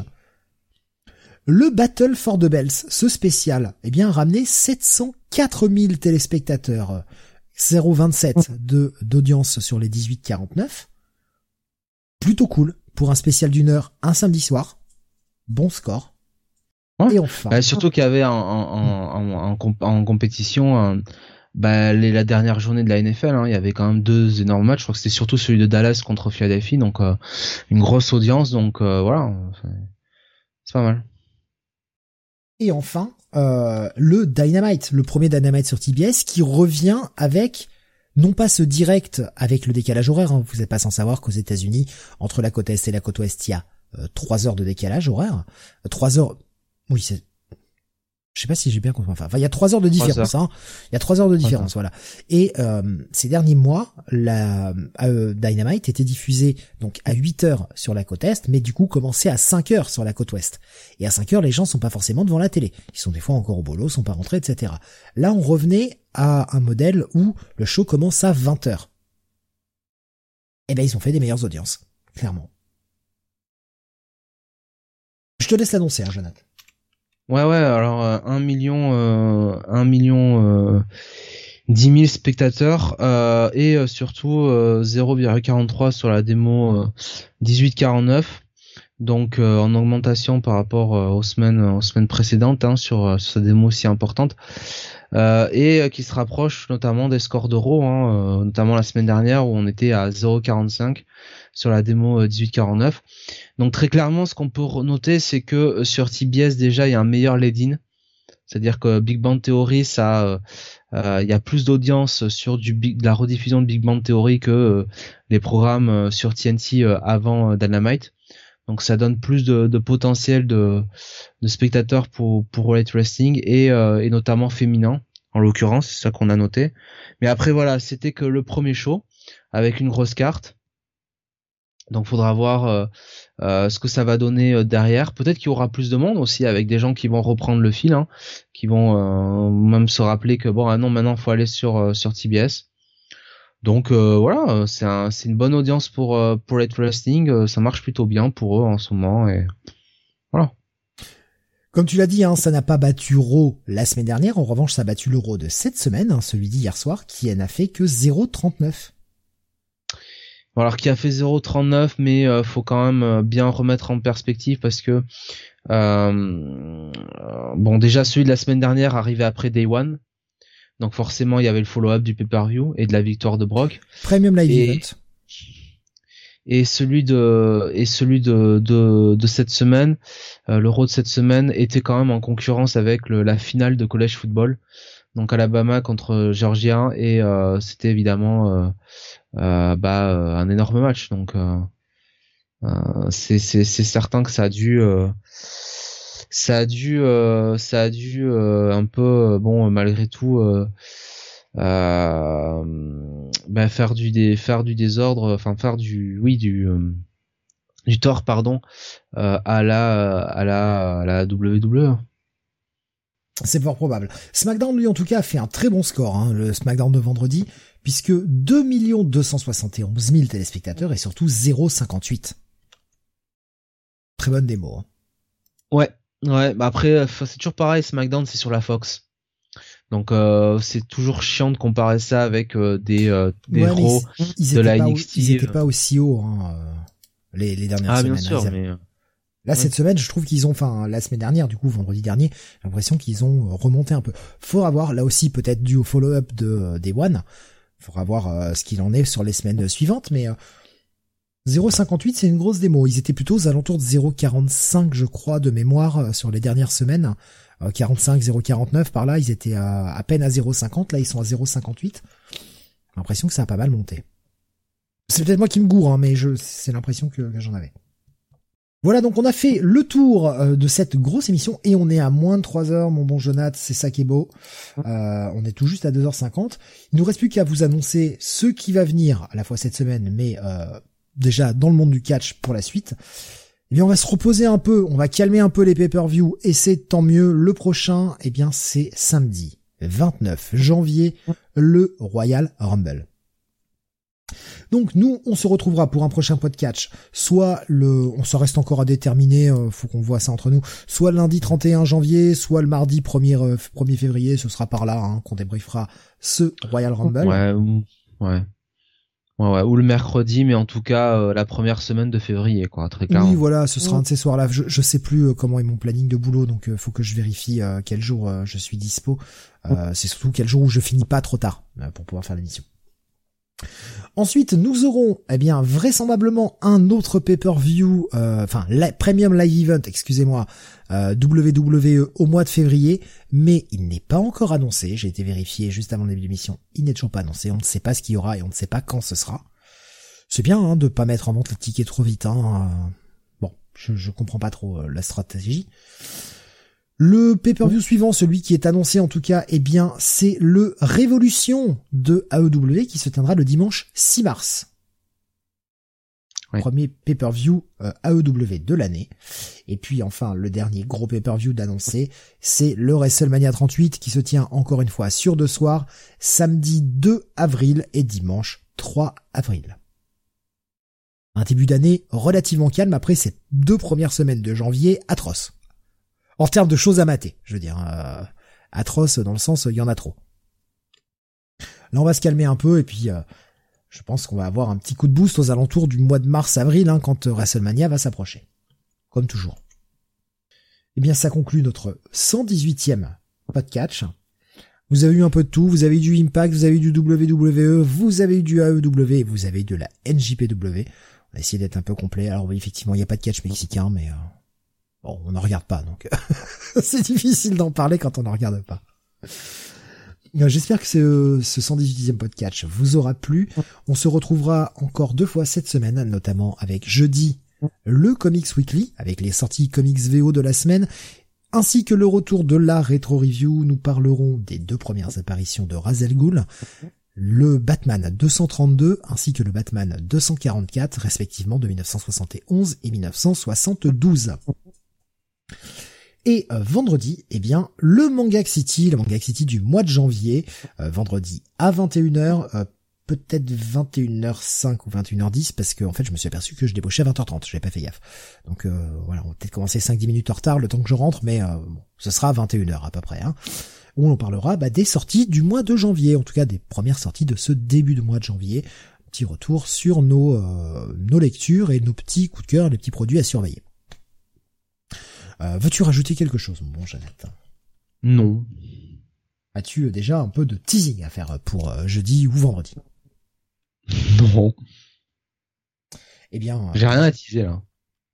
Tant pis. Eh bien, écoute, on se retrouvera donc jeudi. Portez-vous bien, amusez-vous bien et comme toujours, cassez-vous bien la gueule. Salut à tous.